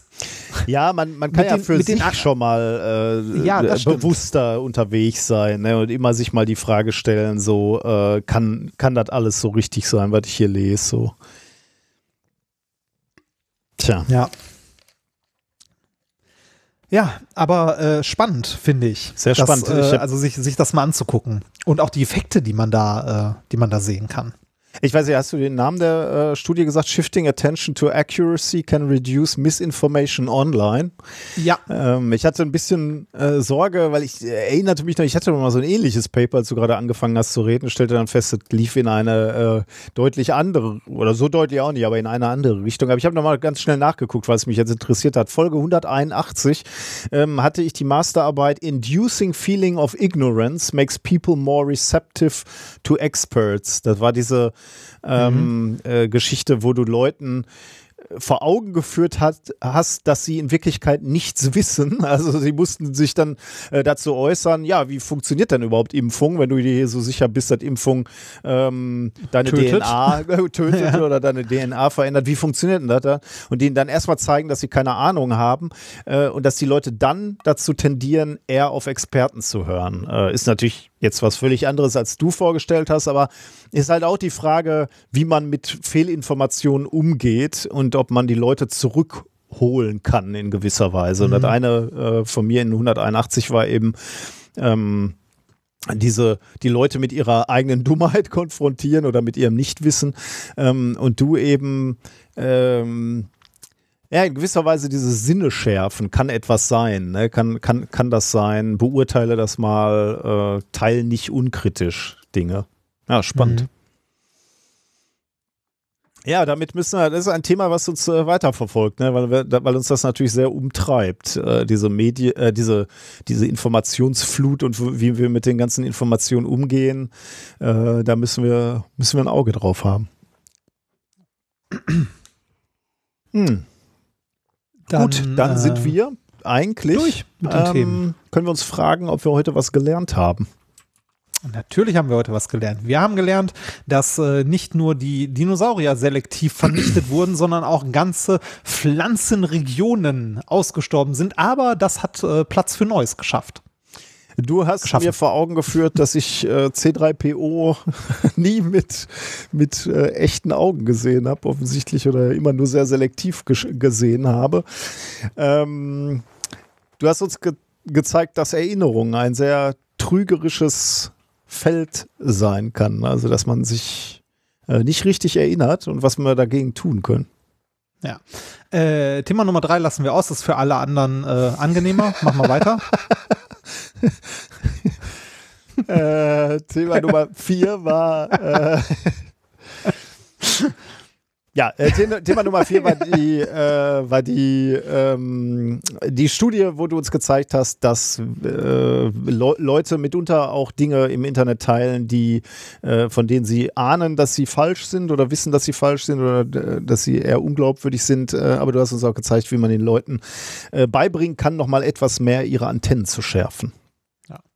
Das mit Thema drei war fies. Tut mir Nein, leid. nein, nein. Ich, äh, war schon gut. Das hat mich jetzt aus dem Konzept gebracht, aber es Ja. passt natürlich. ähm, genau. Haben wir, ja, wir haben einen Schwurbel, da muss ich mal gucken, wie wir uns dem äh, nähern, weil der so ein bisschen, äh, äh, es ist ja so, Vielschichtig? Äh, Ja, es ist ja so häufig, wenn man sich dann äh, mit Dingen beschäftigt, stellt man erstmal fest, äh, how deep the rabbit hole goes, wie, wie tief es ist. Ähm, ich möchte mal so anfangen. Äh, uns hat ein Hörer geschrieben, Marc, dass er wohl äh, Klassikfreund ist. Er hat uns nämlich geschrieben, es begab sich an einem Frühlingsabend im Jahre 2021, als ich nichts ahnt mein musikalisches Repertoire um ein Stück von Bach erweitern wollte. Dieses trägt den Titel Solveggio in C-Moll. Bei der Recherche wurden mir oft Suchbegriffe wie Solveggio-Frequenzen vorgeschlagen, was mich natürlich direkt stutzig machte. Und siehe da, man findet feinsten Bullshit mit allem, was fundierte Schwurbler benötigen. Energiefeld, Solarplexus-Chakra und Nikola Tesla. Ähm, also, kleiner Disclaimer äh, vorweg. Natürlich ist uns beiden schon klar als Wissenschaftler, dass Musik auch das Gemüt positiv beeinflussen kann. Schöne Klänge können dich beruhigen, können dir ein gutes Gefühl machen und zwar auch nachweislich. Also, äh, ähm, da, da ist überhaupt kein, äh, kein Zweifel dran, aber ähm, hier sind natürlich wieder Leute äh, dabei, die einen äh, sehr ordentlichen Schlag Schwurbel draufsetzen. Man findet wirklich tatsächlich relativ viele Webseiten, wenn man nach Solveggio äh, sucht oder Solveggio-Frequenzen. Und Marc hat uns selber auch schon eine Beispiels eine Beispielseite mitgeschickt. Ähm, und aus der äh, möchte ich jetzt auch mal zitieren für dich, mein lieber Padawan, damit du weißt, worum Bitte? es denn bei diesen Solveggio-Frequenzen geht äh, und wie die denn wirken können. Also die ähm, die Webseite, die ihr euch nicht unbedingt merken müsst, ist Bachblütenportal. Da könnt ihr euch ungefähr schon vorstellen, in welche Richtung es In geht. welche Richtung es geht, ja. Aber es wird sehr wissenschaftlich, also halt dich fest. Es geht hier wirklich um Moleküle. Du musst jetzt gut zuhören und du musst natürlich äh, sehr offen sein für diese ähm, Informationen. Die amerikanische Neurowissenschaftlerin, Pharmakologin und wichtigste Befürworterin der alternativen Medizin, Candace Bibi Peart, beschrieb in ihrem 1997 veröffentlichten Werk Molecules of Emotion, die Wissenschaft hinter der Geist-Körpermedizin, dass Energien und Vibrationen auf bestimmte Art und Weise auf molekularer Ebene einwirken. Sie entdeckte, jetzt halte ich fest, dass über 70 verschiedene Rezeptoren für Vibration auf den Molekülen sorgen, die durch bestimmte Frequenzen hervorgerufen werden. Also Moleküle haben Rezeptoren und die können auf Vibration reagieren und dann äh, durch ähm, oder mit Frequ Vibrationen reagieren auf Frequenzen, wenn sie angeregt werden. Das ist schon mal interessant, oder? ja, wo, woraus bestehen diese, äh, Rezeptoren? diese, diese, ja, diese Rezeptoren aus, Aus kleineren Molekülen oder aus Atomen? Oder? Das äh, kann ich dir nicht beantworten. Das wird sicherlich in Molecules of Emotion nicht äh, allzu detailreich äh, beschrieben. Ähm, aber der Effekt wird noch ein bisschen beschrieben. Das heißt, den können wir uns noch angucken. Durch die Vibration berühren und kitzeln sich die Moleküle gegenseitig. Es handelt sich um eine Art energetisches Tanzritual auf zellulärer Ebene, das die Chromosomen öffnet und die DNA den Frequenzen aussetzt. Jede Zelle pulsiert. Beißt du da schon in, äh, in den Schreibtisch? Ich Nein, ich habe gerade einen Schluck getrunken. Schnaps. Jede Zelle pulsiert, reflektiert und interagiert mit akustischen Schwingungen. Nach Peart fungieren die Rezeptoren grundsätzlich als eine Art Scanner, die in den zellulären Membranen nur darauf warten, durch die Flüssigkeit, die jede Zelle umgibt, zu diffundieren, um eine Botschaft in die Zelle zu vibrieren.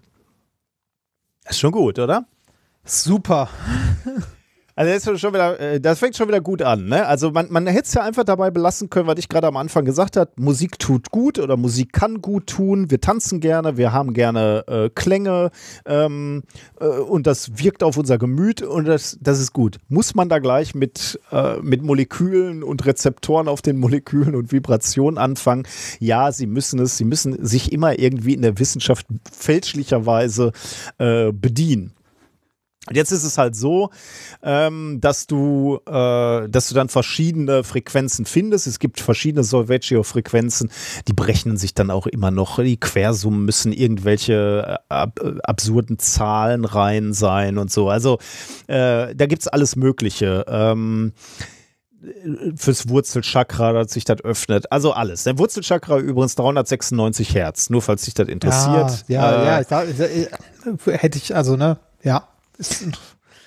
Jetzt könnte man sagen, ne, Bachblütenportal, das war die erste Webseite, die wir uns heute angucken. Ja. Wir gucken uns ja an, äh, how deep äh, the rabbit hole goes. Ähm, da- äh, Das geht ja noch, ne? Also hier wird irgendwie was geschwurbelt und okay, Geschwurbelseite, ne? äh, ge- geschenkt, ne? Also mö- möglicherweise machst du dann auch irgendwelche Wochenendseminare. Ich habe mir die Seite gar nicht so genau angeguckt. also, ich sag mal so, ich habe die Seite gerade aufgerufen und das erste, was ich hier links sehe, ist eine Anzeige, eine Werbeanzeige für Original-Bachblüten aus England, Healing Herbs.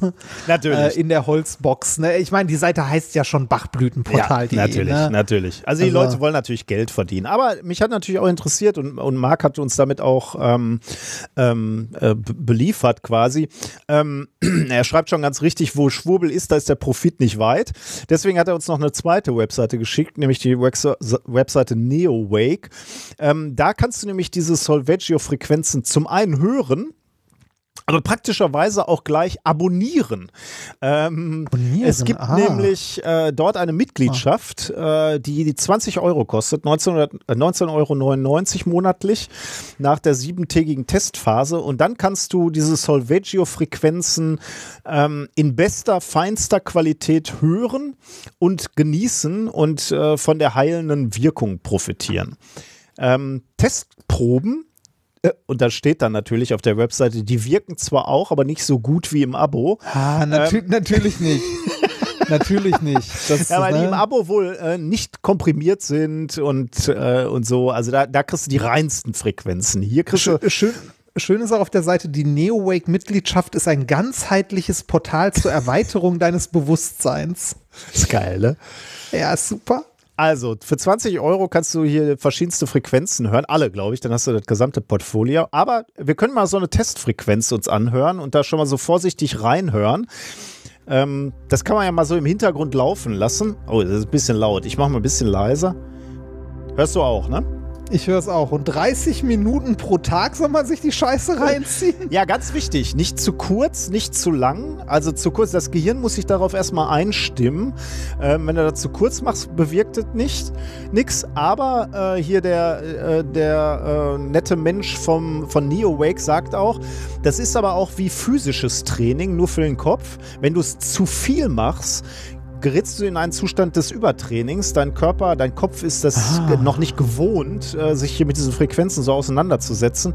Deswegen ganz vorsichtig am Anfang. Macht das noch nicht zu viel. Ihr dürft den Körper nicht überfordern. Okay. Genieße es. Äh, was du, jetzt Ja. bist du natürlich, äh, äh, neugierig und möchtest wissen, was du gerade hörst. Das ist Sol Solveggio Frequenz 528 Hertz. Transformation, DNA-Heilung und Wunder. Ich dachte, wenn wir hier eine kurze Zeit äh, diese Musik mal genießen, dann äh, nehmen wir auch gleich äh, das volle Brett quasi. Ähm, DNA-Heilung. Ähm, das ist die äh, die zentrale Frequenz, kann man sagen, der Solveggio-Skala. Steht auch alles auf dieser Neo-Wake-Seite, äh, die vor allem von Dr. Horowitz als die Herzfrequenz bekannt ist. Sie hat eine direkte Verbindung zu der Herzenergie und soll sogar in der Lage sein, die DNA zu heilen. Der Harvard-Forscher sagt dabei folgendes: Die Liebe hat einen besonderen Klang und eine eigene Farbe. Die 528 Hertz Musik ist das Liebessignal, eine der sechs im Kern schöpferischen Frequenzen des Universums. Die Mathematik lügt nicht. Was auch immer das mit. Ja, die Mathematik lügt halt nicht. So. Das nehmen wir jetzt mal so hin, ne? Das, äh, das war ja jetzt auch schon mal ga ganz nett, diese, diese schöne Solveggio-Frequenz hier.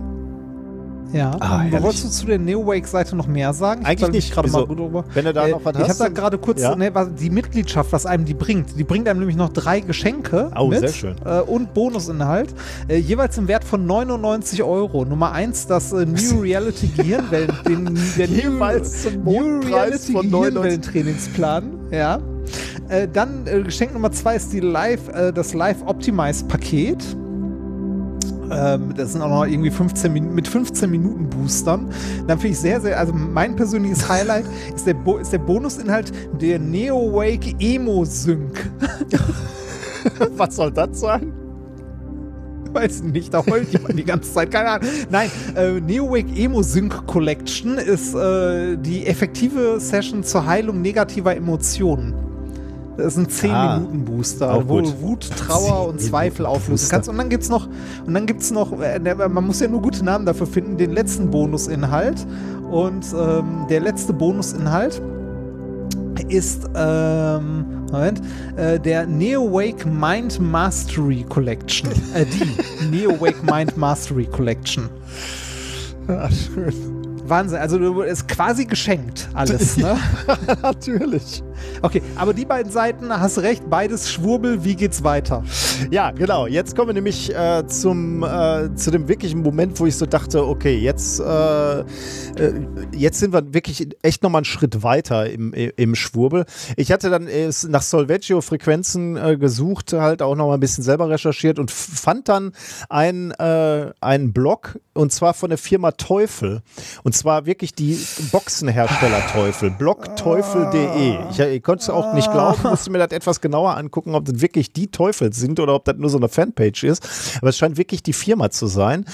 Und die schreibt auf ihrer Webseite, also auf dieser Blogseite, die wir auch verlinken, ähm, ja, der erste lasse ich vielleicht weg. Da, da geht es um Solveggio-Frequenzen. Wo kommt das her? Aus der Tonlehre ursprünglich, aber soll auch bewusstseinserweiternde Wirkungen haben. Äh, und dann geht es weiter. Die Wiederentdeckung der Solveggio-Musik wird dem 1952 geborenen Leonard Horowitz zugeschrieben. Er formulierte diverse Thesen, wie die einzelnen Frequenzen auf den Menschen wirken. Demnach sollen sie den Körper und sämtliche Zellen in Schwingung versetzen und so einen positiven Einfluss ausüben. Dann geht es weiter auf der Webseite, die Frequenz 528 Hertz, Wirkung wissenschaftlich erwiesen, Fragezeichen. Solveggio-Frequenzen und darauf basierende Musik mit angeblich heilsamer Wirkung. Das klingt für viele nach Esoterik. Verfechter dieser Klänge berufen sich jedoch gern auf wissenschaftliche Fakten. Forscher haben in mikrobiologischen Tests herausgefunden, dass die Frequenz 528 Hertz beschädigte DNA-Strukturen reparieren kann. Inwiefern diese Erkenntnisse auf den gesamten menschlichen Körper übertragbar sind, müssen jedoch noch ein, muss jedoch noch eingehender untersucht werden. Das ist schon krass, ne? Wenn wir jetzt nochmal zurückkommen zu diesem Perf am Anfang, ne? Plurf, äh, Ja. diesen, diese Frage nach Wissenschaftsleugnung, ne? Das ist hier auch wieder so ein Satz. Forscher haben in mikrobiologischen Tests herausgefunden, dass die Frequenz 528 Hertz beschädigte DNA-Strukturen reparieren kann.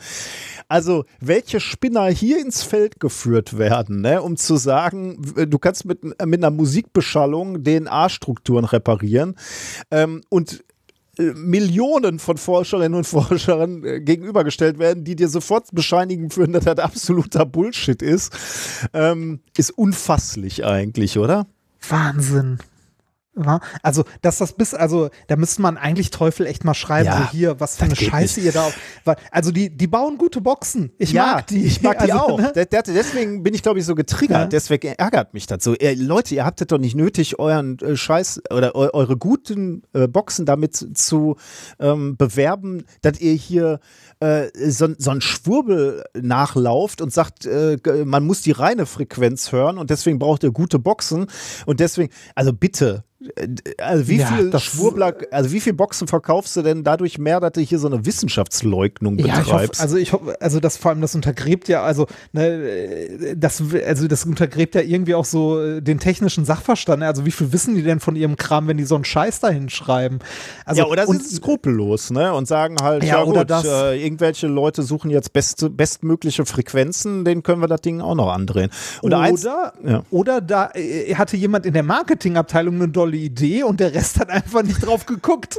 Das kann nämlich sein, äh, denn auf ein Detail möchte ich dich noch darauf hinweisen. Ich hatte jetzt zweimal viel schon dieser Name und hier auf der Teufelseite eben auch. Wiederentdeckung der Salvaggio-Musik durch den äh, 1952 geborenen Leonard Horowitz. Horowitz. Ne? Habe ich mal Ja. schnell nachgeguckt. Ne? Um we wen handelt es sich denn da? Der ist nämlich auch Hab einschlägig auch bekannt.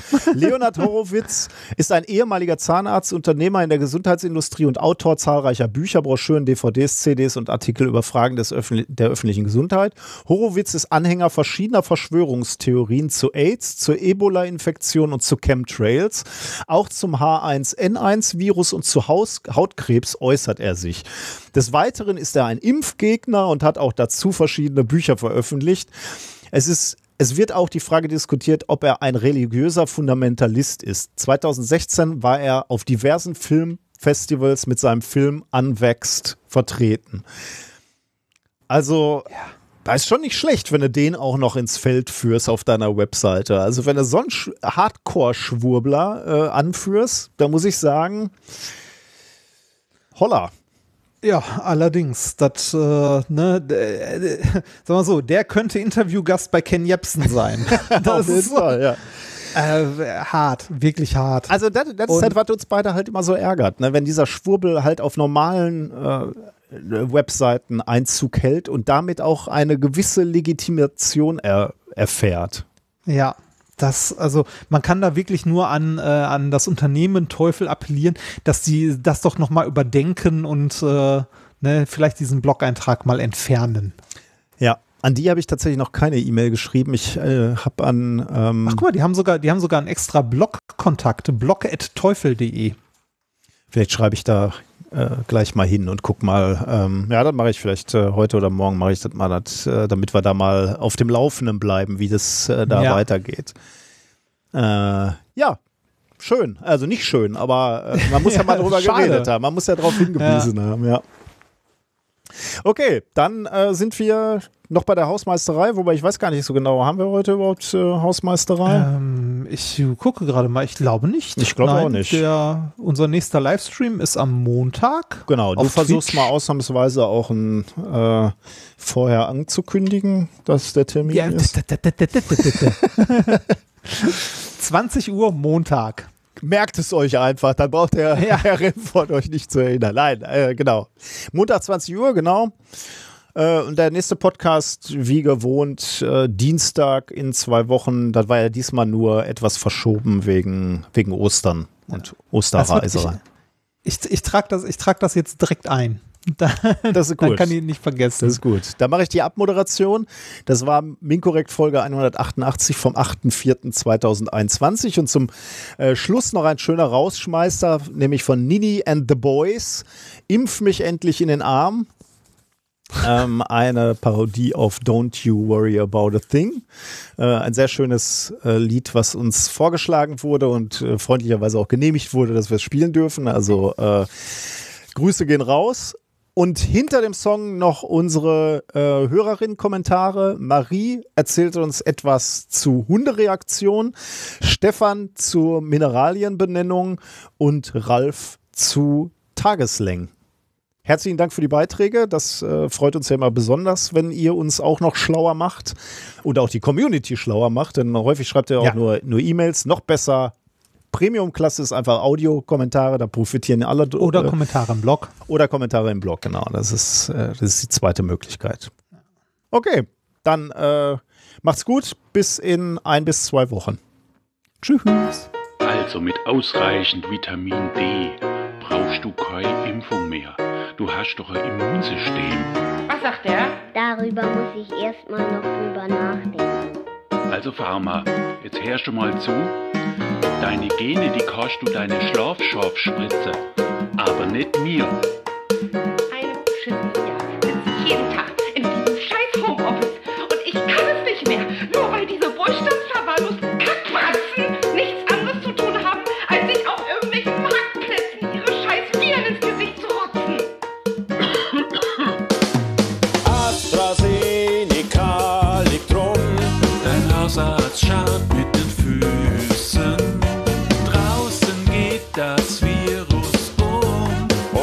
Laschet lässt uns ganz lieb grüßen.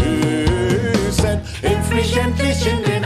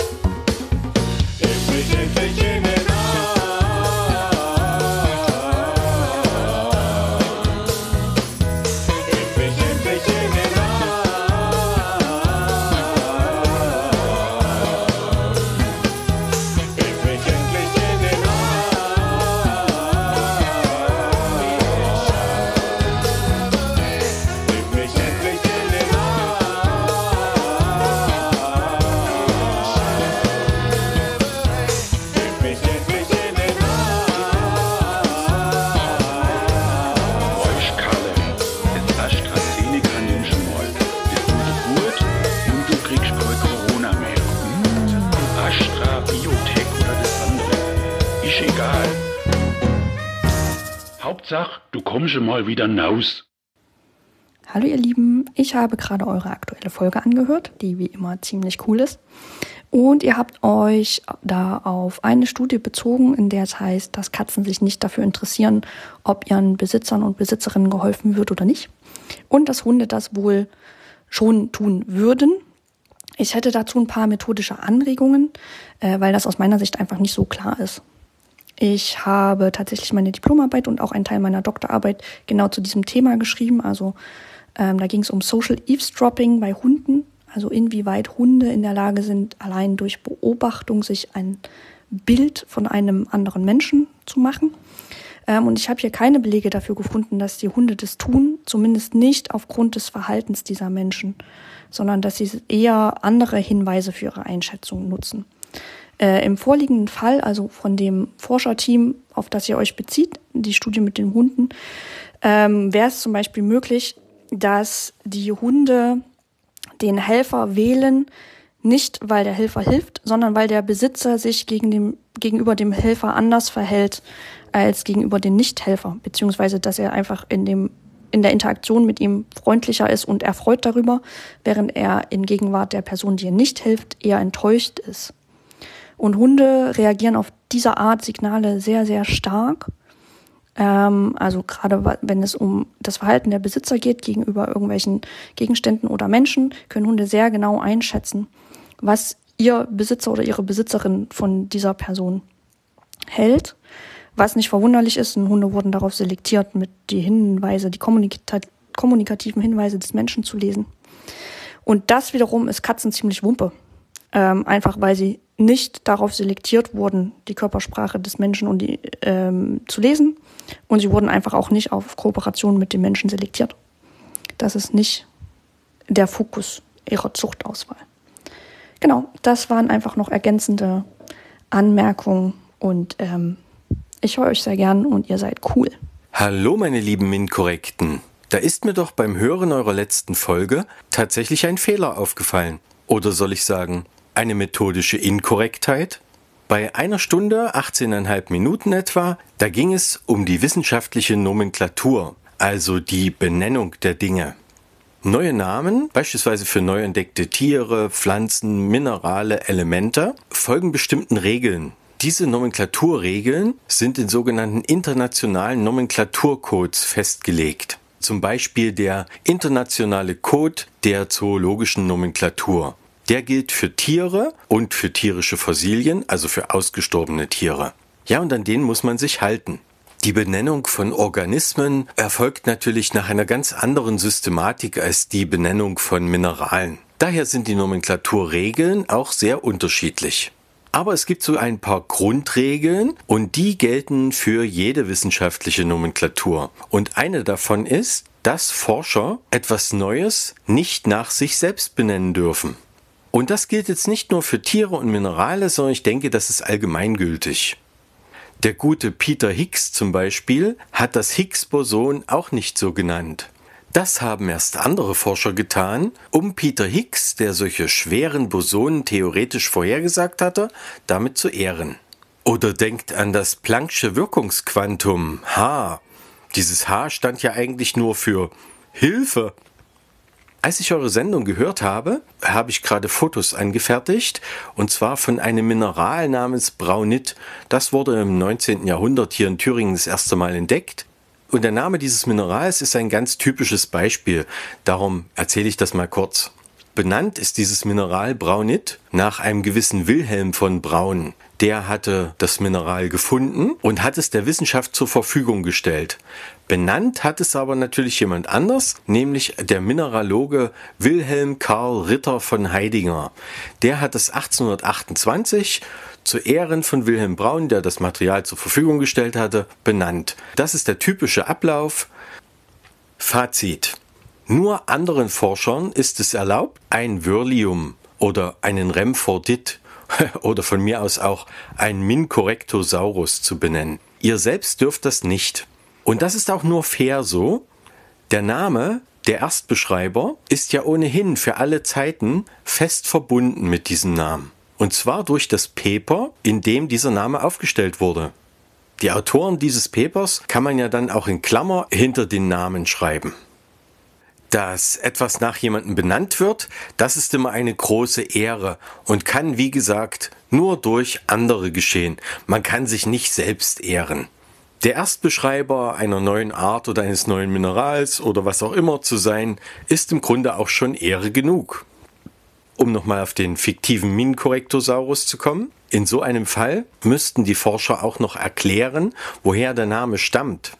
Denn woher sollten Forscher in 100 Jahren wissen, was mit Minkorrekt gemeint ist? Okay, soweit meine kleine Anmerkung. Macht es gut, bitte bleibt gesund und macht weiter so. Ich höre euren Podcast wirklich mit Begeisterung. Viele Grüße aus Thüringen, euer Stefan. Hallo ihr zwei. Hier eine kleine Korrektur zu Folge 171. Okay, ist schon ein bisschen länger her, trotzdem. Bei dem Thema Und sie dreht sich doch 2020 sagt ihr, dass sich die Erde in genau 24 Stunden um sich selbst dreht. Das ist so nicht ganz richtig. Es sind 23 Stunden, 56 Minuten und 8 Sekunden. Warum? Ganz einfach. Nehmen wir mal an, wir hätten die Erde im All stillstehend, sich nur um sich selbst drehend und blicken auf e- eine ebenso stillstehende Sonne. Damit dann jeden Mittag um 12 die Sonne an ihrem höchsten Punkt steht, muss sich die Erde am Tag ganz genau einmal um sich selbst drehen. Eine Drehung, 24 Stunden. Tatsächlich bewegt sich die Erde aber zusätzlich auf einer elliptischen Bahn um die Sonne und damit ändert sich jeden Tag der Blick auf die Sonne und zwar um eine 365. Umdrehung der Erde. Damit es trotz dieser zusätzlichen Änderung zu genau 24 Stunden für einen Tag-Nacht-Zyklus auf der Erde kommt, dreht sich die Erde eben an einem Tag nicht ganz einmal um sich selbst, sondern nur 364, 365 davon.